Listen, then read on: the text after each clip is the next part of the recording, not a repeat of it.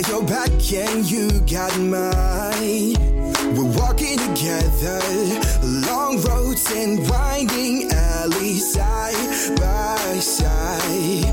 Mountain tops and lowest valleys, you and I.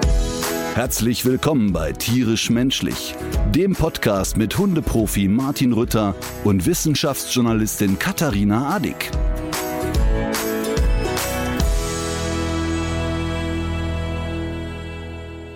So, jetzt ist es soweit. Jetzt teilen wir uns schon Hotelzimmer. Ich habe mir dein Tourleben oder überhaupt diese, als ich Sweet gehört habe, hatte ich was ganz anderes im Kopf als das, was wir hier vorgefunden haben. Also wir sitzen in München oder in der Nähe von München in einem Hotelzimmer ähm, und zeichnen hier auf. Katharina Adick hat verrückterweise von der Rezeption meine Zimmerkarte bekommen, obwohl ich noch gar nicht eingecheckt war. War also eine große Überraschung, als du hier auf mich wartetest. Tist, tist, tist, tist. Ja. Ähm, ja, jetzt siehst du mal, wie bei mir eine Suite aussieht. Ähm, es ist, also ich möchte wieder anfangen zu rauchen, wenn ich das hier alles so sehe. Meine Tochter würde es nennen räudig. Es ist, Wir nennen das Hotel bewusst nicht, möchten also jetzt hier keinen. Nein, äh, wir keinen- möchten niemandem Probleme bereiten. Aber ich finde, es ist auch grenzwertig, bei so einem Hotel mit so viel Fluktuation solche Oberflächen äh, zu wählen. Also insbesondere so Stoffbezüge, die so eine, die so sehr viel Oberflächenstruktur aufweisen, wenn du weißt, was ich meine. Aber ich finde auch ganz krass, wenn, wenn man das hier Suite nennt. Ja. Also beschreiben wir es, man kommt hier rein und ich sag mal, in dem Vorraum meines Schlafzimmers könnte man durchaus sagen, dass ich solche Möbel auch in den 80er Jahren schon mal in der Jugendherberge gesehen habe. Ähm, dann Ja. geht man, dann gleitet man quasi in mein Schlafgemach und dort stehen ja wirklich ohne Übertreibung zwei Gästebetten aneinander geschoben. Ja. Also das heißt, wenn ich mich von einer Seite zur anderen rolle, rutsche ich durch die Ritze und die Betten schieben sich zur Seite. Also das ist so klassisch, wie man das auf Mallorca ähm, in so den schlechtesten Hotel Hotels so an der Schinkenstraße kennt. Mich, mich erinnert es irgendwie so an, an Anstalten. Also so, Ja. es hat so einen Anstaltscharakter. es wäre schön, es wäre schön, wenn es wenigstens noch so den Charakter hätte von betreutem Wohnen. Aber es ist wirklich krass. Und dann rufen die mal entspannt. Ich würde mal sagen, mindestens 180 Euro für das Zimmer auf. Und es ist wirklich absurd, das Suite zu nennen. Und es ist ein absolutes äh, First World Problem. Darüber sind wir uns beide bewusst. Aber trotzdem muss es erlaubt sein, sich zu fragen, warum in aller Welt wählt man ein Farbkonzept, das auf Braun, Beige und Grau fußt. Ja, Für ein und, die Hotel. und die Hotelkette ja eher grüne, grün, also in, in der. Farbgebung hat, genau. Mhm. Und es ist wirklich alles hier Hornhaut, hum, äh, Umbra sozusagen. Man hat das Gefühl, das Bernsteinzimmer ist gefunden worden. Ich habe übrigens mein Zimmer gerade schon mal gewechselt, weil das äh, das Waschbecken leckte äh, nach unten raus. Ich Ja. habe ich hab erst ge mich gefragt, ob ich den äh, Zimmerspringbrunnen äh, übersehen habe und dann habe ich aber nasse Füße bekommen. Furchtbar, ne? Und wirklich, natürlich ist es First World Problem und es gibt Menschen, deren Häuser gerade zerbombt werden in der Welt, das ist mir völlig klar. Aber trotzdem ist es wirklich immer wieder spannend, auf Tour zu sein und äh, zu erleben, es ist Ich finde, es ist wirklich sehr kurios, weil man sich ja doch äh, fragt, was zu diesen vielen schlechten Entscheidungen geführt hat. Ja. Ja. Ich da hab was werden Köpfe rollen im Büro. Ich habe hier äh, auf meinem äh, äh, Notizzettel steht äh, Luftküsse und Zudringlichkeiten. Ei, ei, ei, ei, ei, ei, ei. Ähm, bevor wir ähm, zu meiner großen Liebesbeziehung mit Herrn Winkel kommen, Ja. ist es tatsächlich erstmal so, dass ich was Positives vermerken möchte. Wir haben ja im August äh, einen Podcast-Termin gehabt und haben den, der war dann innerhalb von fünf Tagen ausverkauft und dann haben wir aber Gott sei Dank in dieser Location zwei Tage später einen, einen weiteren Termin und da sind jetzt auch schon nur noch die Hälfte der Karten da. Also wir Mhm, haben jetzt noch, mhm. glaube ich, knapp 150 Karten, Mhm. äh, die es zu erwerben gilt. Also Leute, ihr müsst schnell sein. Und wo gibt's das Ganze? Ja, bei, wie immer bei mir im Online-Shop, da ist ja ein Ticketsystem angedockt. Und ähm, es ist echt verrückt. Ich habe nicht gedacht, dass ähm, auf dem Podcast der Run so groß sein würde, weil es ja schon auch, sagen wir mal, eine spezielle Veranstaltung ist, finde ich. Aber vielleicht ist es auch gerade das, dass es eine kleine, intime Atmosphäre hat, ähm, dass es so ein bisschen zum Anfassen ist. Und ich glaube ja inzwischen, dass du unser Zugfeld bist. Ich glaube das auch. Ja. Okay. Ja. Aber meine Mutter hat nicht alle Karten gekauft. Vielleicht, vielleicht. Übrigens, äh, deine Mutter alle Karten gekauft. Ich habe jetzt das erste Mal die Huntjes Ja, im Supermarkt gefunden. ich habe es gesehen. Ich habe mich so gefreut, wie ein klein. Ich habe mich echt. Also der mal, die Marlene hat das Video gemacht und, Und du hast die, du, du hast die auch nicht damit hingebracht. Die wurden dort. Nein, die äh, waren da wirklich beim Edeka. Und es war total schön, weil wir werden ja echt bombardiert mit Nachrichten bei Instagram. Ich finde die nicht, ich finde die nicht, bei uns gibt's die nicht und Ja. so weiter. Und ähm, der Katjes Online-Shop war ziemlich schnell auch ausverkauft. Wir haben bei uns im Online-Shop wirklich absurde Szenarien erlebt, als dass die Leute wirklich horten. Also wir haben Bestellungen, wo Menschen teilweise 40 Töten bestellen, ähm, weil sie sagen, ich habe so viele Freunde in meinem Umfeld, die Hunde haben und ich verteile das jetzt. Ich betone nochmal, die sind nicht für Hunde, ne? Ja. Aber die Hundeleute freuen sich da so drüber und ähm, das Ding ist wirklich eingeschlagen, kann man nicht anders sagen. Aber als ich da in dem Supermarkt war, war das wie, als das erste Mal ein Buch von mir erschien. Da bin ich ernsthaft in Buchhandlungen gerannt und habe wirklich die Buchhandlungen umdekoriert und überall mein Buch hingestellt. Das war, das war ein ähnliches Gefühl. Das war ganz schön, ehrlich gesagt. War ein bisschen kindliche Freude und meine Tochter hat sich auch echt ein bisschen geschämt. Aber irgendwie, mein Gott, warum soll man sich denn nicht freuen? Ja, sehr gut. Ich habe die tatsächlich noch äh, kein einziges Mal gesehen und ich gucke natürlich auch in jedem Mhm. äh, Supermarkt in die Streife. Wir sind ja gerade in München. Mal gucken, ob sie es äh, schon bis hierhin geschafft haben. Ja, aber ich glaube, hier in Bayern ist ja Lakritz nicht so verbreitet. Die nennen das ja hier Bärendreck. Lakritz ja. ist hier echt ein Nischenprodukt. Aber Stimmt. egal, lange Rede, kurzer Sinn, das äh, ist wirklich sehr erfolgreich gestartet und die Rückmeldung ist auch positiv. Also die Leute mögen es scheinbar wirklich gern. Ja, das habe ich auch gehört. Und das ist eigentlich echt ein, ein schönes Gefühl. ja. Ja, schönes Gefühl. Ich hatte ja, ähm, heute ist Montag. Mhm. Wenn wir jetzt hier ausstrahlen, wird Donnerstag sein. Da werden wahrscheinlich schon die nächsten Klageschriften von Herrn Winkel da sein. Das ist ja so lustig. Also er hat dann jetzt, glaube ich, zweimal, ein oder zweimal die Anwälte gewechselt. Da ist ja immer die Frage, ob er den Anwalt wechselt oder ob der vorherige Anwalt Ich wollte gerade sagen. und egal, was ich jetzt aktuell mache, auch das hier, was ich jetzt hier gerade spreche, wird garantiert wieder ein Versuch einer einstweiligen Verfügung kommen. Mhm.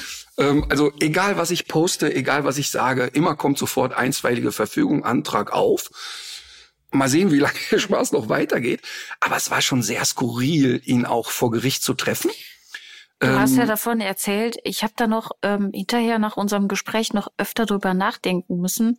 Ich finde dieses Verhalten schon auch sehr spooky, muss ich sagen. Ja, also man, man merkt natürlich, wenn er da vor Ort ist, wie ähm, viel Aggressionspotenzial in ihm schlummert. Ähm, ich nehme den als wahnsinnig aggressiv wahr. Ne? Also der kommt dann dahin, die Anwälte schütteln sich ja vor so einem Prozess dann die Hände, ähm, stellen sich vor, ähm, sagen einmal ein kollegiales Hallo und das kam, dann kam er auch und hat dann so meine Hand genommen und nicht losgelassen und drückt dann wirklich auch so, so, so stelle ich mir das vor, wenn so zwei Affen sich begegnen, ne? Also dann drückt er dann so ganz fest demonstrativ zu und rutscht dir so in die Individualdistanz, so wie er das auch auf der Bühne versucht hat. Also äh, war dann wirklich auf 15 Zentimeter an meinem Gesicht und macht dann so einen aggressiven Gesichtsausdruck. Und immer im Gerichtssaal, wenn er sich unbeobachtet gefühlt hat, warf er mir dann so provozierende Küsse zu. Man spürt die Aggressivität. Und diese Aggressivität spüre ich jetzt auch, weil ja ziemlich, also auch Bedrohungen kommen in Richtung meiner Familie und so. Also das ist schon, ist schon kernig, wie der so unterwegs ist. Aber man merkt halt auch, dass er jetzt erkennt, dass diese ganzen Drohszenarien, mit denen er bisher die Leute klein gekriegt hat, ähm, bei mir nicht zünden. Und das ist auch ein spannender Prozess. Also fand ich fand die Anhörung sehr interessant. Das war dann auch interessant. Ähm, ich glaube, das ganze Ding ging so 90 Minuten, saßen wir da. Davon hat er fünf Minuten gesprochen und ich vielleicht so drei. Und den Rest haben die Anwälte sich da ausgetauscht. Und es war wirklich, gab es wirklich interessante Momente. Also erstmal ist ja interessant zu sehen, widersprach sich mit jedem Satz irgendwie mehrmals. Aber interessant war vor allen Dingen für mich zu sehen, dass der Anwalt ähm, für mich persönlich sehr ähnlich drauf war. Es war so eine kurze Redepause in dem Prozess und dann wollte ich dem Richter eine Frage stellen, wie man das so als vielleicht normaler Mensch mal macht. Und habe auch gesagt, ich habe mal eine kurze Frage und sofort blökte mich der Anwalt an. Das ist hier ein Gerichtsprozess, jetzt reden hier die Anwälte. Ach echt? Das ist ja interessant, aber wir sind ja Gott sei Dank in einem freien Land, da kann man ja mal einen Satz sagen. so. Und dieser Anwalt machte auch so einen leicht unter Druck stehenden Eindruck für mich. Und das führte dazu, dass der so in Rage kam und guckte so auf seinen Laptop und dann sagte mein Anwalt was und sofort maßregelte die, der andere Anwalt das, weil er dachte, ich rede wieder. Das heißt, Ja. er war so in Rage und sagte dann, ja, Rütter, jetzt ist mal gut. Ich hatte aber gar nichts gesagt. Ah, ja. Und ich finde, dass das Da ist so Druck auf dem Kessel. ja, da ist volle Lotte Druck auf dem Kessel bei denen. Ähm, und das ist sehr, sehr interessant. Also wahrscheinlich wird jetzt auch für diese Aussagen der Anwalt mir eine Nachricht schicken und sagen, das wäre wohl nicht so gewesen. Aber das ist für mich jetzt gerade ein spannender Prozess. Und ähm, noch spannender ist für mich jetzt parallel, dass im, im Grunde jede Aussage, die ich jetzt tätige, immer wieder sofort juristisch von denen bewertet wird. Mhm. Und das finde ich sehr spannend und schön. Mhm. Und der Kreis schließt sich so gerade immer mehr. Also das heißt, unfassbar viele Leute melden sich bei mir mit, ähm, also viele Geschädigte melden sich. Und jetzt ist auch interessant, hat sich eine ehemalige Mitarbeiterin an mich gewandt. Und das kriegt jetzt eine wirklich spannende Dimension. Und noch spannender wird es, dass sich jetzt gerade Politiker bei mir melden, die im Bundestag einen Arbeitskreis Hund gebildet haben. Aha. Und ähm, in diesem Arbeitskreis Hund geht es um verschiedene Dinge, also auch um so, sage ich jetzt mal, ein bisschen profanere Dinge. Wäre es gut, wenn Hunde mit in den Bundestag dürfen? Oder ich hatte ja vor langer Zeit mal den Vorschlag gemacht, dass das Unterrichtsfach Hund eigentlich in die Schulen gehört. Ja. Und das wird jetzt so ein bisschen da vorgeschlagen und ähm, aber vor allen Dingen geht es in diesem Arbeitskreis Hund auch darum, Tierschutz zu betreiben. Also das heißt, wie sollte Welpenhandel eigentlich aussehen? Und haben mich jetzt gefragt, ob ich mir vorstellen könnte, da eine beratende Funktion zu übernehmen. Und das ist natürlich mega, weil es eben zeigt, in das Thema kommt jetzt wirklich Bewegung rein. Und deshalb ähm, habe ich nach wie vor die Hoffnung, dass so innerhalb der nächsten zwei Jahre so eine Massentierhaltung beim Thema Hund, wie das in der Welpenstube Winkel stattfindet oder wie das im Zoofachhandel stattfindet, irgendwann einfach nicht mehr rechtens sein wird. Weil im Moment ist es ja so, dass die Dinge, die da stattfinden, ja leider gesetzeskonform sind. Also Ja. und ähm, jeder aber halbwegs erfahrene Experte ja sieht, wie die Tiere leiden. Und ich glaube, dass es eine gute Chance hat, dass wir da in spätestens zwei Jahren sagen, naja, so einen Handel gibt's wohl nicht mehr. Das hört sich gut an. Und das, Total. das könnte natürlich so sicher auch ein Grund, warum da jetzt so viel Druck auf dem Kessel ist, weil man ja dann vermutlich auch seine Fälle schwimmen sieht.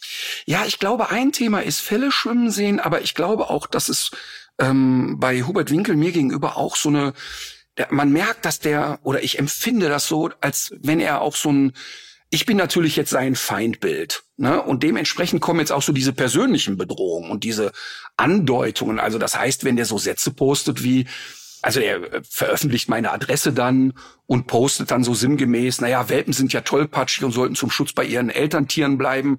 Das würde ich auch äh, den Menschen raten. Also ganz klar sozusagen der Hinweis darauf, ich sollte mal auf meine Kinder aufpassen. Das heißt, wir kommen jetzt in so eine Dimension, wo Mhm. du merkst, der ist ähm, sehr bereit, Druck auszuüben. Ne? Ich nehme das ernst und wir machen das auch natürlich aktenkundig, aber erstmal geht's mir ja um die Sache. Also mir geht, das, das ist ja, glaube ich, das, was er nicht versteht. Ich glaube, er hat im Kopf, oder auch andere Händler, es geht ja nicht nur um Hubert Winkel, es geht Ja. ja, auch darum, dass bei Zoozajak oder egal wer mit Tieren handelt, dass ich einfach eben nicht finde, dass Welpen in den Zoofachhandel gehören. Und wenn mir Menschen schreiben, ja, Kaninchen gehören auch nicht da rein, würde ich das auch unterschreiben. Aber ich bin nun mal Hundeexperte Ja. und kann das beurteilen, was bei Hunden da los ist. Es geht also gar nicht um die Personen, die da handeln, Ja. sondern es geht vielmehr um die politische Ausrichtung, dass also im Prinzip es juristisch irgendwann nicht mehr möglich ist, so eine Form von Handel zu betreiben. Und das ist die Zielsetzung, ganz klar. Sehr gut. Gibt es im zeitlichen Horizont für diese Geschichte ähm, der Hundegruppe, also mit der Arbeitsgruppe, weiß man, wann das dann so richtig ins Operative? Ja, die Arbeitsgruppe gibt's ja schon. Mhm. Ähm, die ist schon gegründet und da das Schöne ist, dass es überparteilich ist. Mhm. Also da da sind verschiedenste Politiker engagiert, unterschiedlichster Parteien, was für mich ja ganz spannend ist, weil ich ja keiner Partei zugehörig bin. Ähm, ist ja klar, dass ich jetzt keine Lust habe, mit irgendjemandem von der AfD da über äh, kluge Sachen zu reden, aber Erstmal finde ich in einem demokratischen Prozess total schön, dass eben jetzt nicht ein grünen Politiker oder ein CDU-Politiker oder wer auch immer sagt, das ist jetzt ein Parteiprojekt, Ja. sondern nein, es ist ein Projekt des Bundestages. Ja. Jetzt muss man natürlich auch die Kirche im Dorf lassen. Man muss sich das jetzt erstmal vorstellen wie eine AG in der Schule. Das ist so was Freiwilliges, die Politiker können daran teilnehmen. Dort werden jetzt noch keine Gesetze verabschiedet, aber man merkt, dass da Interesse besteht Ja. und dass da Bewegung reinkommt. Ja. Und das finde ich eine saugeile Entwicklung. Ja, hoffentlich, äh, wenn dann mal was verabschiedet wird und man ist sich dann noch darüber einig, äh, kann man sich dann auch noch dran erinnern, wenn es dann auch zum Gesetz geworden ist. Und es wird nicht irgendwie eine von vielen Sachen, mit denen man die Gesellschaft spaltet. Wobei man beim äh, Welpenhandel äh, ist das, glaube ich, schwierig, weil da dürfte sich auch gesellschaftlich mittlerweile eine deutliche Mehrheit gebildet haben. Und zumindest die Leute, die wissen, was abgeht, äh, lehnen es natürlich auch ab. Weil wir gerade über Gerichtsprozesse gesprochen haben, du hast es wahrscheinlich auch gesehen. Es gab jetzt eine interessante Entscheidung der zweiten Kammer des Landgerichts Frankenthal. Und man hat es jetzt in diesem Zeitungsartikel Umgangsrecht für Hunde genannt, dass da einem Halter oder einer Halterin eingeräumt wurde nach einer Trennung. Also das Problem gibt's ja ganz mhm. oft, da man schafft sich zusammen einen Hund an, die Beziehung hält, aber nicht. Der Hund ist noch da und dann geht ja mitunter das Gezerre los. Ja. Und das ist ja durchaus, also kann man sich ja vorstellen, das ist ja im bestimmt äh, dann eine sehr, sehr schwierige Situation. Und ähm, normalerweise regeln ja dann die konkreten Eigentumsverhältnisse, wo der Hund lebt. Aber äh, jetzt in diesem Fall hat das Gericht das anders gesehen. Ähm, man hat das Recht des gemeinschaftlichen Eigentums angenommen weil der Hund eben gemeinsam während der Partnerschaft angeschafft wurde und äh, deswegen muss auch ja sozusagen ein Umgang äh, eingeräumt werden. Jetzt habe ich für eine Sekunde was Positives im Kopf gehabt und jetzt höre ich gemeinsames Eigentum. Ja, ja. Weil, weil meine Gedankenkette war jetzt, ey, das wäre ja geil. Ja. Der eine hat den Hund gekauft, ist also quasi Eigentümer und mhm. der andere hat trotzdem recht. Das würde ja implizieren, dass ein Gericht gesagt hat, wir machen das im Interesse des Tieres. Mhm. Also da ist eine, eine, eine seelische oder psychische, emotionale Belastung bei einem Hund da. Also entscheiden wir so wie bei einem Kinder- und Jugendprozess vielleicht oder bei einem, ähm, wie nennt man das denn, ähm, Sorgerechtsstreit, ja. ähm, versuchen ja Gerichte immer im Interesse des Kindes zu entscheiden ja. und sagen, ja, wir finden auch gut, dass die Mama jetzt sagt, der Vater ist doof, der soll die Kinder nicht mehr sehen. Aber das Gericht wird ja sagen, na ja, aber von diesem Vater ist jetzt keine Straftat auszugehen oder also wenn das denn so ist, ne, dann entscheidet man immer im Interesse des Kindes. Und ich dachte jetzt, wir sind auf dem Level, dass ein Hund eben nicht mehr als Eigentum oder Besitz oder als Ware betrachtet wird. Als Sache. Als Sache. Ja. Das wäre natürlich mega gewesen. Ja, es war genau, ich hatte genau denselben gedanklichen Ablauf, ähm, als ich das gelesen habe, als ich dieses Wort Umgangsrecht gelesen habe. Ja. Aber es war eben andersrum. Also die äh, sachenrechtlichen äh, Gesetze finden da Anwendung. Und dann war es, glaube ich, in dem Fall so, dass mm, man eben diese, dieses gemeinsame Eigentum hatte. Und eine Partei hat dann aber gesagt, ja, diese, dieser Zwei-Wochen-Turnus, der ist aber, äh, das geht aber nicht, weil das dem Hund schaden würde. Mhm. Und in dem Fall hat das Gericht entschieden, nein, das schadet dem Hund nicht. Es bleibt bei dieser normalen sachenrechtlichen Regelung. Es ist gemeinsames Eigentum, weil während der Partnerschaft mhm. zusammen angeschafft. Ich könnte mir auch vorstellen, dass das nicht an die, auf jeden Fall anzuwenden ist. Ne? Dass ja, mich würde mal interessieren, wer da der, also in der Regel fragen ja ähm, bei Gerichten, dann werden ja wieder ein Gutachter hinzugezogen. Ne? Also mhm. meine Wand ist schief, wer ist schuld? ja, dann kommt irgendwie so ein Sachverständiger. Oder jetzt in meinem Fall ähm, ist ja vor kurzem ein Gerichtsurteil eingegangen worden, oder ist ein Gerichtsurteil eingegangen, da hat eine Frau ihren kleinen Hund auf den Arm genommen und deshalb kam sie da zu Schaden. Und ähm, der Richter hat dann entschieden und gesagt, ja, Martin Rütter sagt, dass es durchaus Sinn macht, einen kleinen Hund mal auf den Arm zu nehmen, obwohl die gängige Meinung ist, einen Hund ja. auf den Arm zu nehmen, ist falsch. Ja. Ähm, das heißt also, dann fragt man ja vielleicht auch mal einen Experten. Und mich würde interessieren, ob es da eine Expertenbefragung gab. Ich glaube nicht. Ich mhm. glaube, man hat einfach gar keinen Anlass gesehen, äh, von dieser Regelung abzuweichen in dem Fall. Mhm. Ich finde das deshalb so spannend, weil ich glaube, dass man das ernsthaft sogar im Einzelfall beurteilen müsste. Also ja. das ist ganz, ganz interessant, weil ich glaube, dass es wirklich Hunde gibt, bei denen es vielleicht sogar besser wäre, wenn sie einmal diesen Trennungsschmerz haben und dann aber, also so nach dem ja. Motto, ich mag Frauchen gern, aber jetzt ist sie eben weg und jetzt gewöhne ich mich an das Zusammenleben mit Herrchen. Ach, jetzt ist sie wieder da, jetzt ist sie wieder weg, jetzt ist sie wieder da.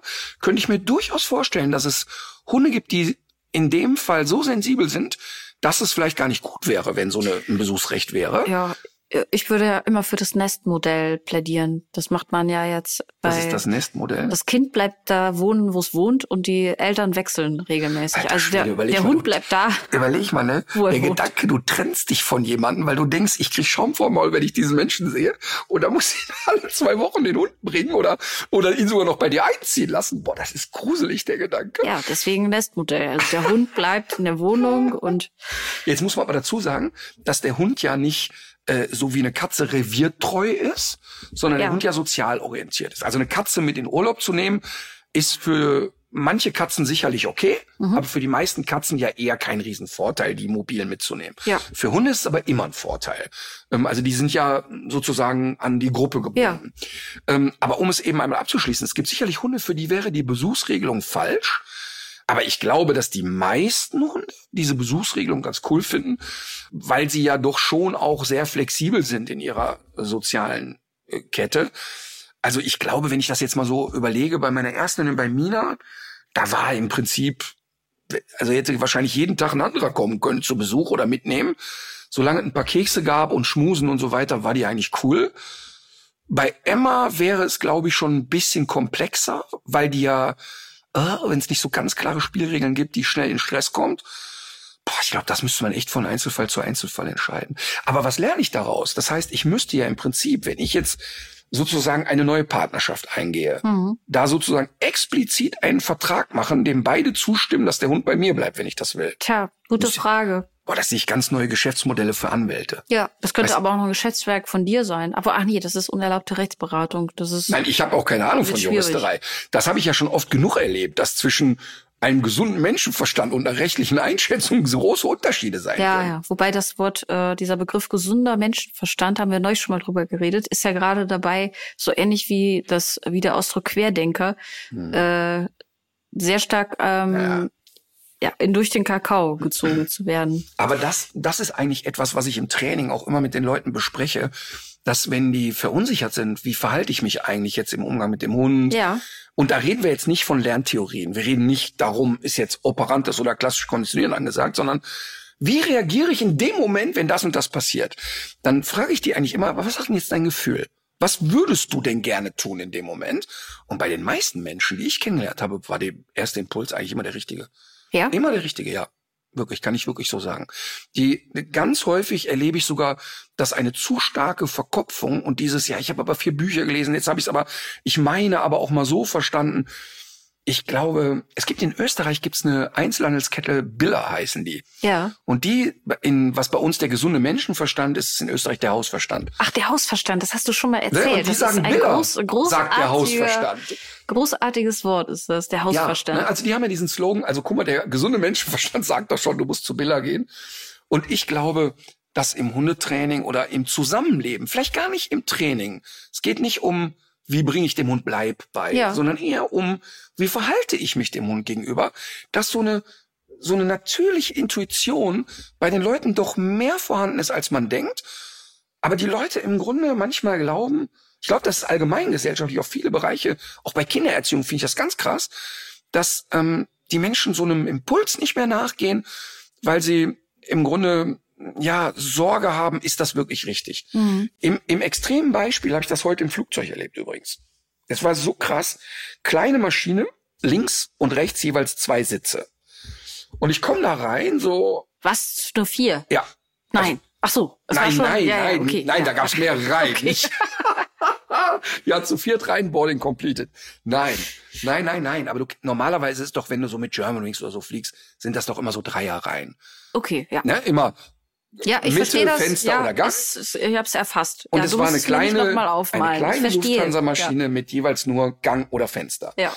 So, und ich versuche immer als so ziemlich letzter in den Flieger reinzugehen, Denn wer zuletzt in den Flieger kommt, ist bekommt das größte Sandwich. und ist auch äh, am kürzesten drin im Flieger. Ja, hat aber einen Nachteil. Nämlich, Meistens sind die Gepäckfächer schon so voll, dass du an deinem Platz das Gepäck nicht oben reinpacken Ah, okay. kannst. Weil ich aber immer überschaubar kleines Gepäck dabei habe. du willst ja auch wissen, wo die Katze ist, ne? Du kannst dir ja nicht ganz. ich hab, genau, international renovierter Katzenfänger. Nee, aber ich mache das deshalb immer, weil ich ganz häufig in Fliegern sitze und denke, hä, warum sitzen die zu dritt in Dreierreihen? Weil in den letzten 15 Reihen sitzt niemand. Ja. Und dann setze ich mich immer dahin, wo Platz ist. Ja. So, und das ist meine Strategie. Ich habe zwar irgendwie einen festgebuchten Platz, aber ich gucke erstmal, wo kann ich hin. So, und dann steige ich, also will ich einsteigen und merke, ja, das ist irgendwie so eine komische Aufteilung. Also die sitzen alle brav zu zweit nebeneinander und hinten sind mindestens noch fünf Reihen komplett frei. Und fragt dann die Stewardess, äh, ist okay, wenn ich mich da hinten setze? Ja, kein Problem. Setz dich da hinten. In dem Moment steht der Nächste auf und sagt, äh, Moment, hier ist mir aber sehr eng, kann ich mich woanders hinsetzen? Und es entstand so eine Murmelei, ach geil, gute Idee. Oh oh. Und dann saß im Mittelgang saß eine ältere Dame. Also nicht uralt, aber ich würde sie so auf 60 schätzen. Also Ja. so in meinem, in meinem Alter quasi, ne? Und daneben saß ein Mann, der quasi jetzt da raus wollte, um sich umzusetzen. Mhm. Und die Stewardess geht zu ihr und sagt wirklich zauberhaft nett, ähm, wäre es für sie okay, wenn, und dann dachte sie, es heißt, wenn sie sich jetzt woanders hinsetzen. Soweit kam die Stewardess nicht und sofort brach es los. Ja, ja. Warum muss ich als Frau? Und dann dachte ich schon, oh nein, Houston, we have a problem. Und dann ging's los. Also dann ging eine Diskussion los vom Allergemeinsten im Sinne von, also sie würde sich jetzt als Frau, sie hätte aber 3C gebucht und sie würde hier sitzen bleiben. Und warum könnte denn der Mann sich nicht umsetzen? Sie hat Und jetzt- drei Zehen gebucht. 3C, nicht Ach 10. so, ja. 10 hat sie auch gebucht, aber C, 3C, Ja. ne, oder 3D, was auch immer. Ja. Und auf jeden Fall war die Stewardess aufgrund der Lautstärke und der Vehemenz dieser Dame nicht mehr in der Lage, ihr zu sagen, gute Frau, Sie dürfen auf Ihrem Platz sitzen bleiben. Könnten Sie vielleicht nur den Gast einmal rauslassen? Dann sprang die auf, schubste, die, wirklich schubste die Stewardess, ging nach vorne zu dem Piloten und blökte auf den Piloten ein. Ich glaube, sie war Französin und sprach dann auf den einmal in Französisch, mal in Englisch, Commander, das ist hier nicht richtig und so weiter. Ich werde hier als Frau äh, in diesem Raum schlecht behandelt. Ich werde das Flugzeug verlassen. Ging raus, also ging einfach die Stufen wieder runter, fing an, das Flugzeug von allen Seiten zu fotografieren. Und ich hatte so den Impuls zu sagen, hört mal, mach da einfach jetzt die Tür zu und lass die Olle doch da quäken. Weil ich fand das so schlimm. Und du merktest auch, wie alle so denken, was hat sie denn? Es war 15 Minuten, exakt 15 Minuten, keiner in dem Flieger in der Lage, der Frau zu erklären, gute Frau, es war kein Mann-Frau-Thema. Es, Ja. Sie sollten nicht als Frau hier schlecht behandelt werden. Und ihr Sitz ist bereits für sie wieder greifbar. Sie sollten nur einen Mitpassagier. haben. Und da denke ich immer, warum sagt da nicht jemand, weißt du was? Hör mal, gute Reise, wir winken nochmal alle aus dem Fenster, Ding hoch, fertig. Wir hatten 40 Minuten Verspätung durch die Nummer und dann kam nochmal fünf. Dadurch. Die ersten 40 Minuten wegen ihr Ach, ernsthaft? und dann 20 Minuten wegen, wir konnten nicht starten wegen Wetter.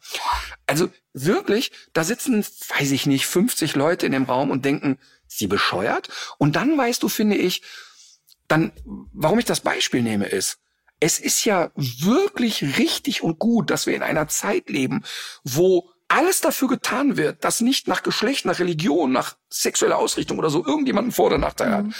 Aber ich finde so dieses, wenn dann so eine Frau aufspringt und schreit mal als erstes, oder wie ich das mal mit einem Rollstuhlfahrer erlebt habe, eine ähnliche Nummer, der schrie sofort, ich werde hier als Behinderter diskriminiert, hat aber gar nicht zugehört, worum es ging. Es war kein Akt der Diskriminierung. Ja, Boah, da kriege ich, ich möchte die treten, ehrlich gesagt. ja, wo, ja, schlimm. ja, ja. Wobei ich weiß gar nicht, ob man, ich glaube, man muss das gar nicht unbedingt so in diesen Kontext. Ähm, Aber so hat sie ja argumentiert. ja, ich weiß, aber sie hätte genauso gut auch was ganz anderes sagen können. Also ich habe zum Beispiel so eine Geschichte von einem äh, mir nahen Verwandten, der äh, auf einem Autozug mal liegen Mutter? geblieben ist. Nee.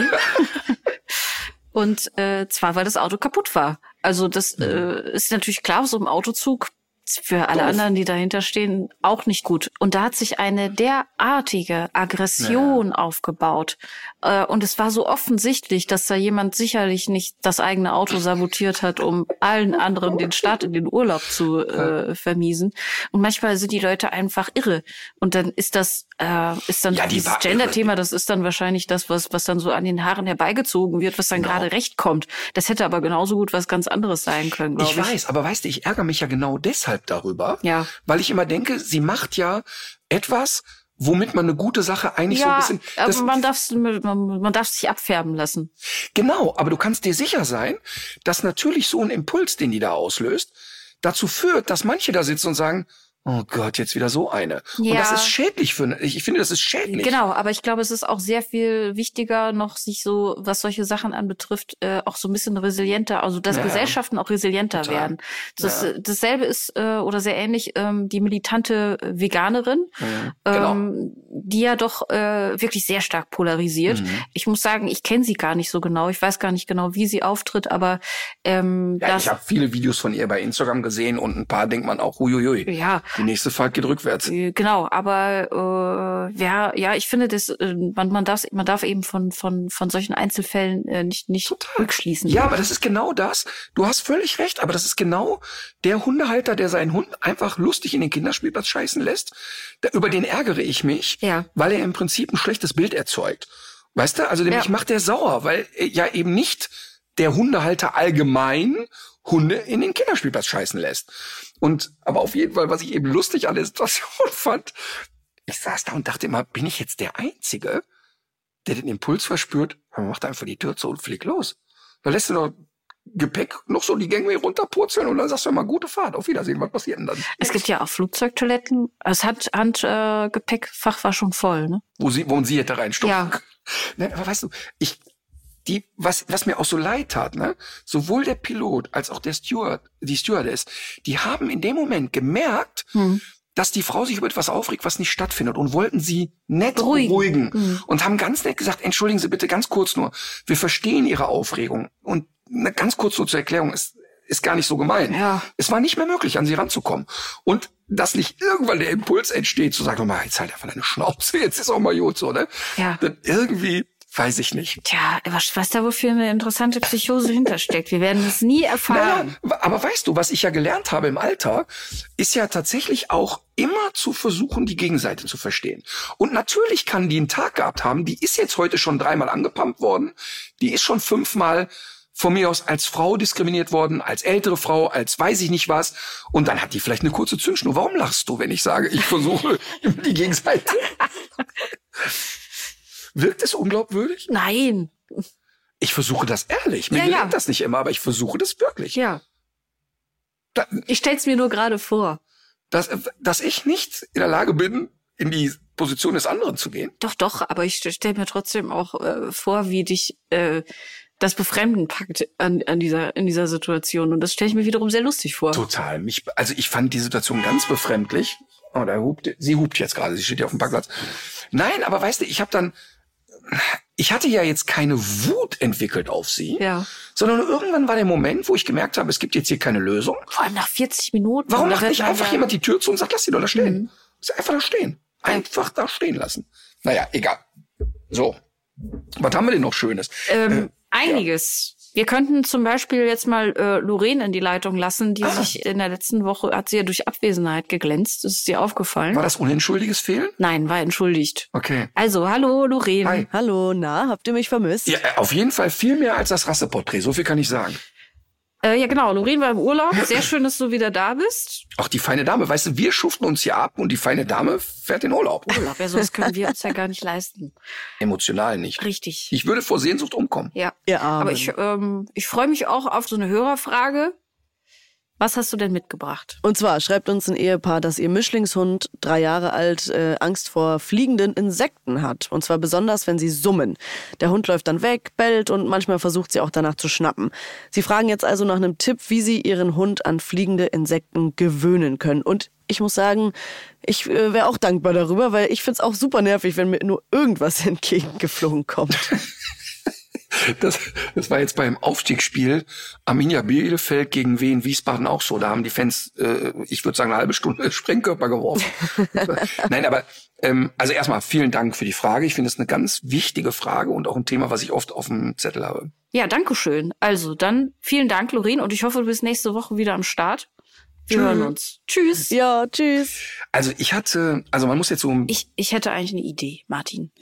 Also man verkleidet sich erstmal selber als. Insekt. Ja. als Sumsemann. Weißt du, um das erstmal anders zu, zu besetzen, um das zu prägen, um das positiv zu prägen. Und schmiert sich mit irgendwas Nein. ein, was der Hund gerne Nein, mag. nein. Doch, Nach- das ist eine nein, gute Idee. Nein, Du nach Das meinem ist jetzt nur, weil es meine Idee ist. Nee, und weil ich traumatisiert bin. Nie mehr werde ich mich als ein Insekt verkleiden. Wie das hat schon mal stattgefunden. Habe ich das noch hier nicht erzählt? Nein.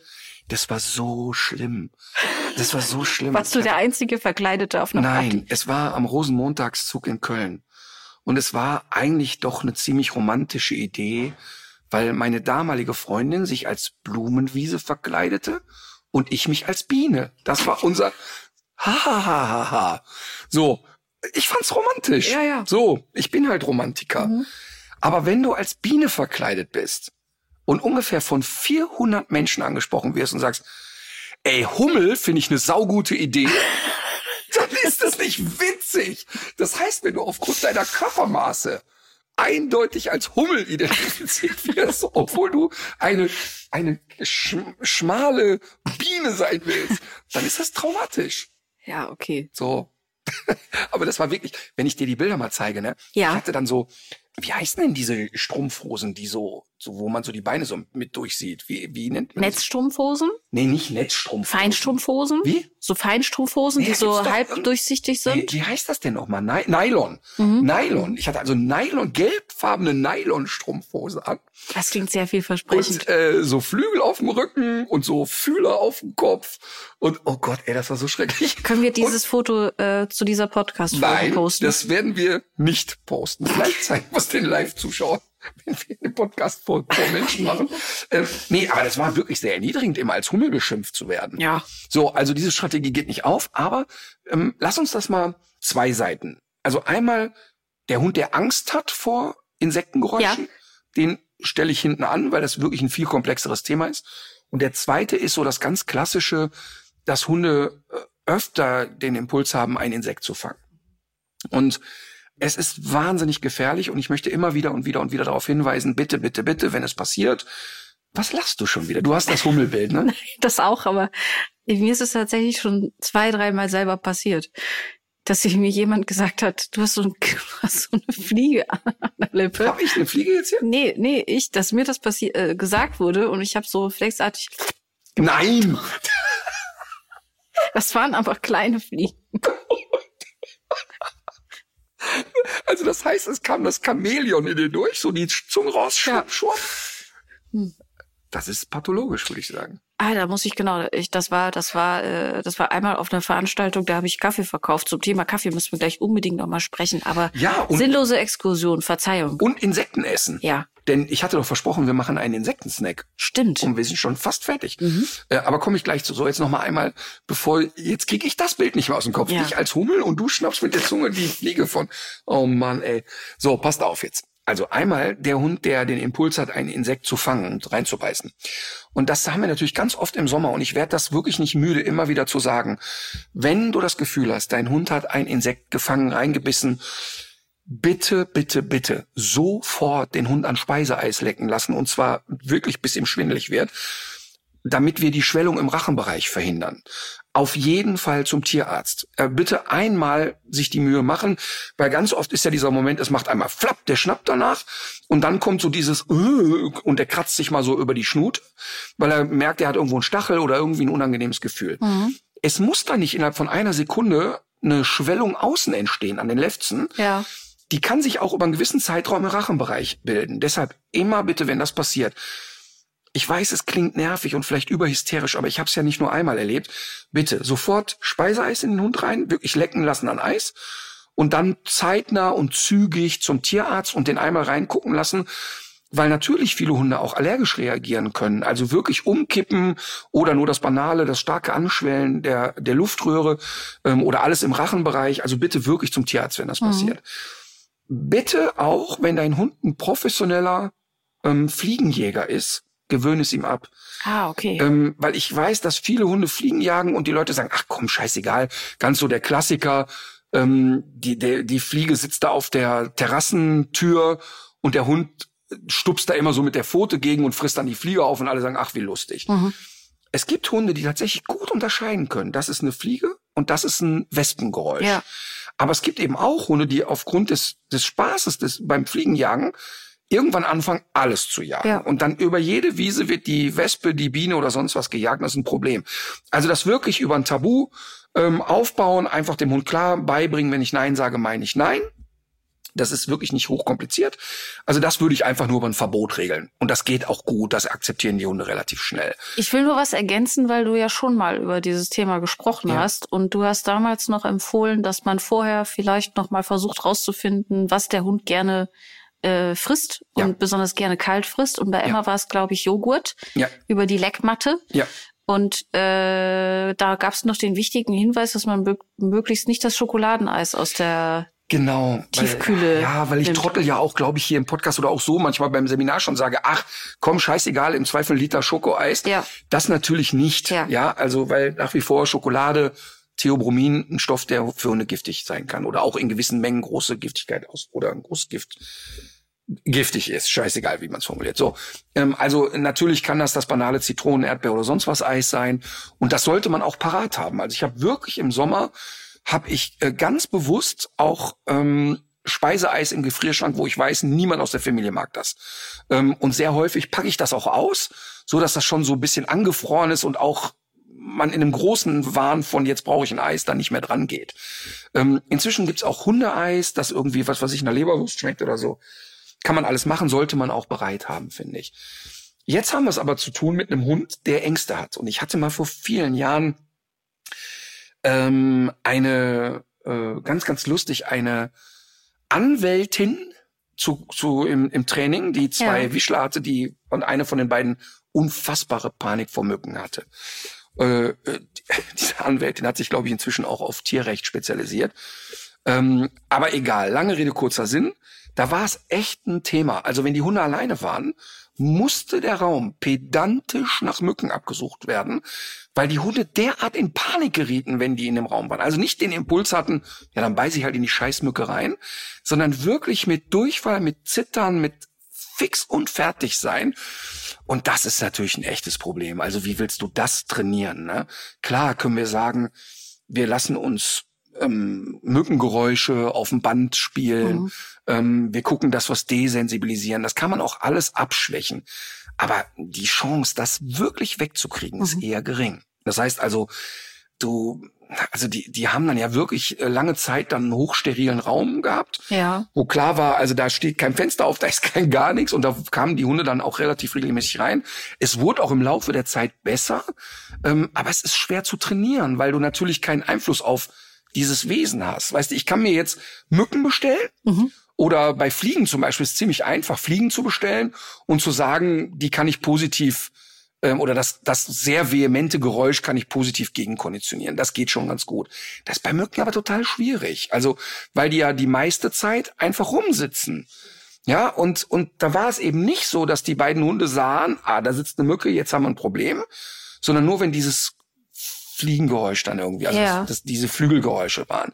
Es war eine Riesenscheiße. Das ist ein bisschen besser geworden im Training. Aber die Frage ist ja mal, was kann ich als Prophylaxe betreiben? Und die Ja. größte Prophylaxe ist nun mal, dem Hund sehr kompromisslos klarzumachen, ein Insekt packst du nicht an.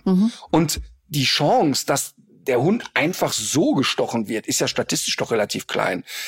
Ich glaube tatsächlich aber, dass es bei diesen Hunden kam, dadurch, dass die von Mücken gestochen wurden. Weil das waren zwei totale Sensibelchen. Beide übrigens, oder eine von den beiden ziemlich aggressiv im Umgang mit anderen Hunden. Also ziemlich knackig, aber doch eher sehr, Merkt sen man als Hund einen Mückenstich? ja, na Wenn klar. es passiert? Naja, aber guck mal, der, der Wischler hat ja äh, keine Unterwolle. Ja. Die Mücke landet drauf, piekst und dann kommt ja doch die Reaktion relativ schnell. Also wenn mich jetzt eine Mücke sticht, ist ja doch die Reaktion, die ich empfinde, doch relativ zeitnah. Und wenn er dann die Verknüpfung zu dem Geräusch hat, das halte ich absolut für möglich. Mhm, okay. Ja. Das ist aber eine wüste Theorie. Ich Ja. weiß nicht, warum dieser Hund das hat, aber ich würde das in Verbindung mit den Mücken, also mit den Stichen in Verbindung bringen. Natürlich kann es auch sein, dass er ein heftiges Erlebnis hatte bei einem anderen Insekt. Ja. Aber trotzdem kann ich sagen, dass die zum Beispiel bei Fliegen gar nicht reagiert haben. Und bei Bienen pff, kann, kann ich jetzt auch nicht sagen, dass eine Riesenhysterie war. Aber es könnte ja auch sein, dass irgendwie mal so in so einer Sommernacht, wo so zwei, drei Mücken im äh, Raum gewesen sind, einfach irgendeine andere Scheiße passiert ist, die äh, und die Verknüpfung stattgefunden hat, oder? Total, total. Also das haben wir ja klar, dieses schöne, äh, schöne Konstrukt der Fehlverknüpfung. Ne? Also das heißt, der Hund hat eine hat ein was ganz Negatives erlebt und verknüpft es mit etwas anderem. Also der Klassiker, Hund kommt an einen Weidezaun und hat in dem Moment eine Fahrradklingel kurz davor. Also das heißt, da kommt jemand der Hund kriegt eine gezischt, sieht noch den Radfahrer und assoziiert es mit Radfahrern. Habe ich oft genug Hunde im Training gehabt. Totale Panik vor Radfahrern hatten aufgrund solcher Vorfälle. Also hatten gar nicht einen ernsten Kontakt. Ähm, oder früher, das ist ja inzwischen Gott sei Dank verboten, war ja, ähm, wurde ja gerade bei den Jägern sehr häufig äh, Stromimpulse ausgelöst mhm. beim Training. Und dann wurde das sehr häufig wenig sachkundig gemacht. Da war ja immer der Gedanke zu sagen, der Hund darf nicht ran ans Tier, soll zwar Randale machen, aber nicht reinbeißen und dann kriegt er vorher einen Stromimpuls. Oder ja. soll sogenannt Hasen reingemacht werden, also nicht mehr dem Hasen hinterherbrettern.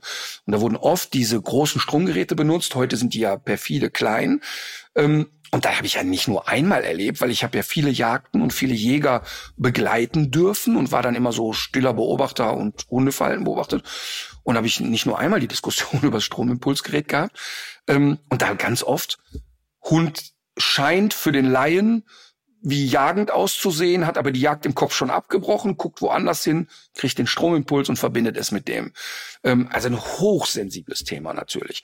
Ähm, und genauso eben kann das bei diesen Wischler auch gewesen sein, dass sie was anderes erlebt haben. Aber da glaube ich schon, weil die haben auch, waren beide sehr sensibel mit der Haut, sehr schnell allergisch und so weiter. Also da glaube ich schon, dass die einen Stich hatten, mhm. also einen Stich bekommen haben. Ja. Und das kannst du, also wenn es allgemein so ein Summen ist, worauf der Hund reagiert, dann können wir das trainieren. Das ja. heißt, man bestellt sich ein paar Fliegen, packt die zunächst mal in eine Schachtel, macht ein paar Löcher rein, so dass man das Summgeräusch noch gut hören kann, ähm, sorgt dafür, dass die auch in Bewegung bleiben in der Schachtel und dann versuche ich es gegen zu konditionieren. Also bzzz, gleich, hier kommt ein bisschen Fleischwurst oder was auch immer. Ähm, das kriegt man eigentlich gut hin. Gut. Aber ähm, bitte, bitte, bitte, auch wenn es noch so lustig aussieht, lass die Hunde keine Fliegen jagen. Du hattest ja mir noch zwei, drei Sachen per Sprachnachricht geschickt. Hab ich, habe ich mir alle verdrängt. Ja, und zwar war das eine, war die Frage, ob ähm, soziale Tiere nicht vielleicht einfach nur dumm sind. Und das Beispiel war zum Beispiel, waren Orcas. Vielleicht möchtest du das nochmal selbst erläutern. Manchmal, ne? Also ich glaube, das Wichtigste, was man Kindern ähm, antun sollte, ist Langeweile. Also Kinder, also ich, ich beobachte ja, dass Kinder, auch meine Kinder sind da nicht ausgenommen, ey, kaum noch Langeweile ertragen. Ja. Und guck mal, wie war das denn, als man selber ein Kind war? Dann zum Beispiel auf einer Autofahrt. Dann bist du irgendwie sechs Stunden saßt im Auto, da hattest du ein Buch bei, dann wurde mir kurz schlecht. Und dann konntest du aus dem Fenster glotzen. Mhm. That's it. Und in meinem Fall wurde ich dann noch mit Roger Whittaker Musik gefoltert. Das heißt, du hast aus dem Fenster geguckt und dich gelangweilt. Und dann hat man entweder mit Geschwistern Spiele entwickelt. Oder Streit.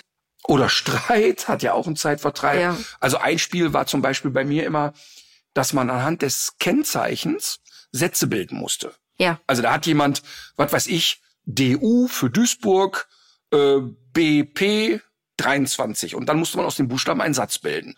Fand ich, habe ich gemocht das Spiel so, ne? Oder ähm, was ich mit meinen Kindern im Auto immer gespielt hat, ein Tier nennen, Tiger und der letzte Buchstabe, damit muss das nächste Tier wieder anfangen. Mhm. Und es war super cool, als die noch so im Kindergartenalter waren, haben die schnell gelernt, dass Tiger, auch wenn ich sage Tiger, mhm, nicht mit mhm. A endet, ja. sondern eigentlich Tiger. Ja, ist. ja. Und ich mochte das. Also, ne, also Langeweile äh, fördert aus meiner Sicht Kreativität. Ja. Heute ist es ja oft so, dass Kinder und Jugendliche Langeweile nicht mehr ertragen. Jetzt am Flughafen saß ein Dreijähriger im, im Kinderwagen und jetzt mussten die aber durch die Sicherheitsschranke. Jetzt musste dieses Smartphone in das Körbchen da rein und der dreijährige Junkie durfte für vier Minuten das Ding nicht haben. Komplette Achterbahn. Was hat er sich denn da angeguckt? Die Börsennachrichten? Ich denke, dass der ein Spiel gespielt hat. Ich denke, dass der so ein Game gespielt hat. Also Drei. Hat, ja, volle Lotte.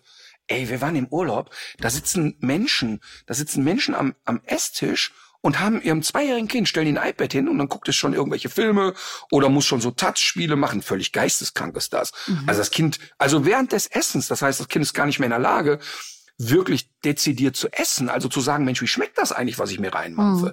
Total pervers ist das. Ähm, naja, auf jeden Fall, lange Rede, kurzer Sinn, äh, geht es darum, Langeweile auszuhalten, fördert Kreativität. Und ich neige ja dazu, genauso wie der Dreijährige, wenn ich Langeweile kriege, nehme ich sofort mein Smartphone lese mir Sachen durch, stöber durch Instagram und lass mich auch so berieseln. Mhm. Und ich versuche mir das gerade wieder abzutrainieren. Also wirklich ganz bewusst zu sagen. Ich versuche das auch gerade. Ernsthaft. Ich ja. versuche das, weil es ist ganz schlimm. Ich habe längere Bildschirmzeiten als alle meine Kinder gemeinsam. Ja, also ich bin ich, wirklich ja. süchtig. Und ich sage dann zwar immer, ja, das ist ja auch ein Arbeitsgerät, ich gucke dann Mails. Nee, ich ertappe mich dabei, wie ich zweieinhalb Stunden TikTok-Videos gucke. Mhm. Und am Ende des Tages denke ich, wo bist du hier? In welchem Algorithmus bist du denn jetzt gefangen? Mhm. Und ich versuche mir das gerade wieder abzutrainieren. Wie machst du das denn eigentlich? Ja, kalter Entzug tatsächlich. Also ich ich mach dann aus und leg's irgendwo rein Ja. und versuche mal zu gucken, was macht das mit mir eine Stunde. Und es ist eigentlich schön. Weil die ersten paar Minuten, ich bin so richtig fickrig. Also ich laufe dann im Kreis und boah, ich habe dann, ich habe teilweise, ist kein Witz, Phantom vibrieren in der Hose. Ja, ja, ja, das kenne ich sogar auch. Kein Witz, Ja, ich denke dann, ich das hat auch. vibriert in der Hose. Ja. Das ist absurd, ne? Äh, es gibt auch noch einen Trick, dass man die Bildschirmanzeige auf Schwarz-Weiß stellt. Dass man dadurch ist dieser äh, dieser Impuls, diese diese diese Videos nach oben zu schieben und das nächste anzugucken, nicht mehr so groß. Also die Sache macht auch einfach weniger Spaß. Aber mein Bildschirmschoner ist einfach nur pechschwarz. Nee, Da dann ist nicht, den Bildschirmschoner, sondern die die Farbeinstellung bei der bei der Wiedergabe. Ich kann das kannst- Telefon auf schwarz-weiß stellen. Ja. Krass. Ah, das finde ich gut. Das finde ich dann noch, das finde ich dann wahrscheinlich so spacig und Ja, ich glaube nicht lange. Okay. naja, also bei mir geht's nur über kalten Entzug. Ich, Mhm. ich pack's dann einfach eine Stunde weg und ich habe es jetzt vor ein paar Tagen echt im Garten erlebt, ähm, dass ich manchmal, wenn ich da so rumgammel, eigentlich es kaum ertragen kann, mal eine ganze Zeit nicht ins Smartphone zu gucken. Mhm. Das war richtig schlimm. Ja. So, und dann habe ich das gemacht und dann habe ich Langeweile gekriegt. Und, und eigentlich ist Langeweile ja was sehr Schönes.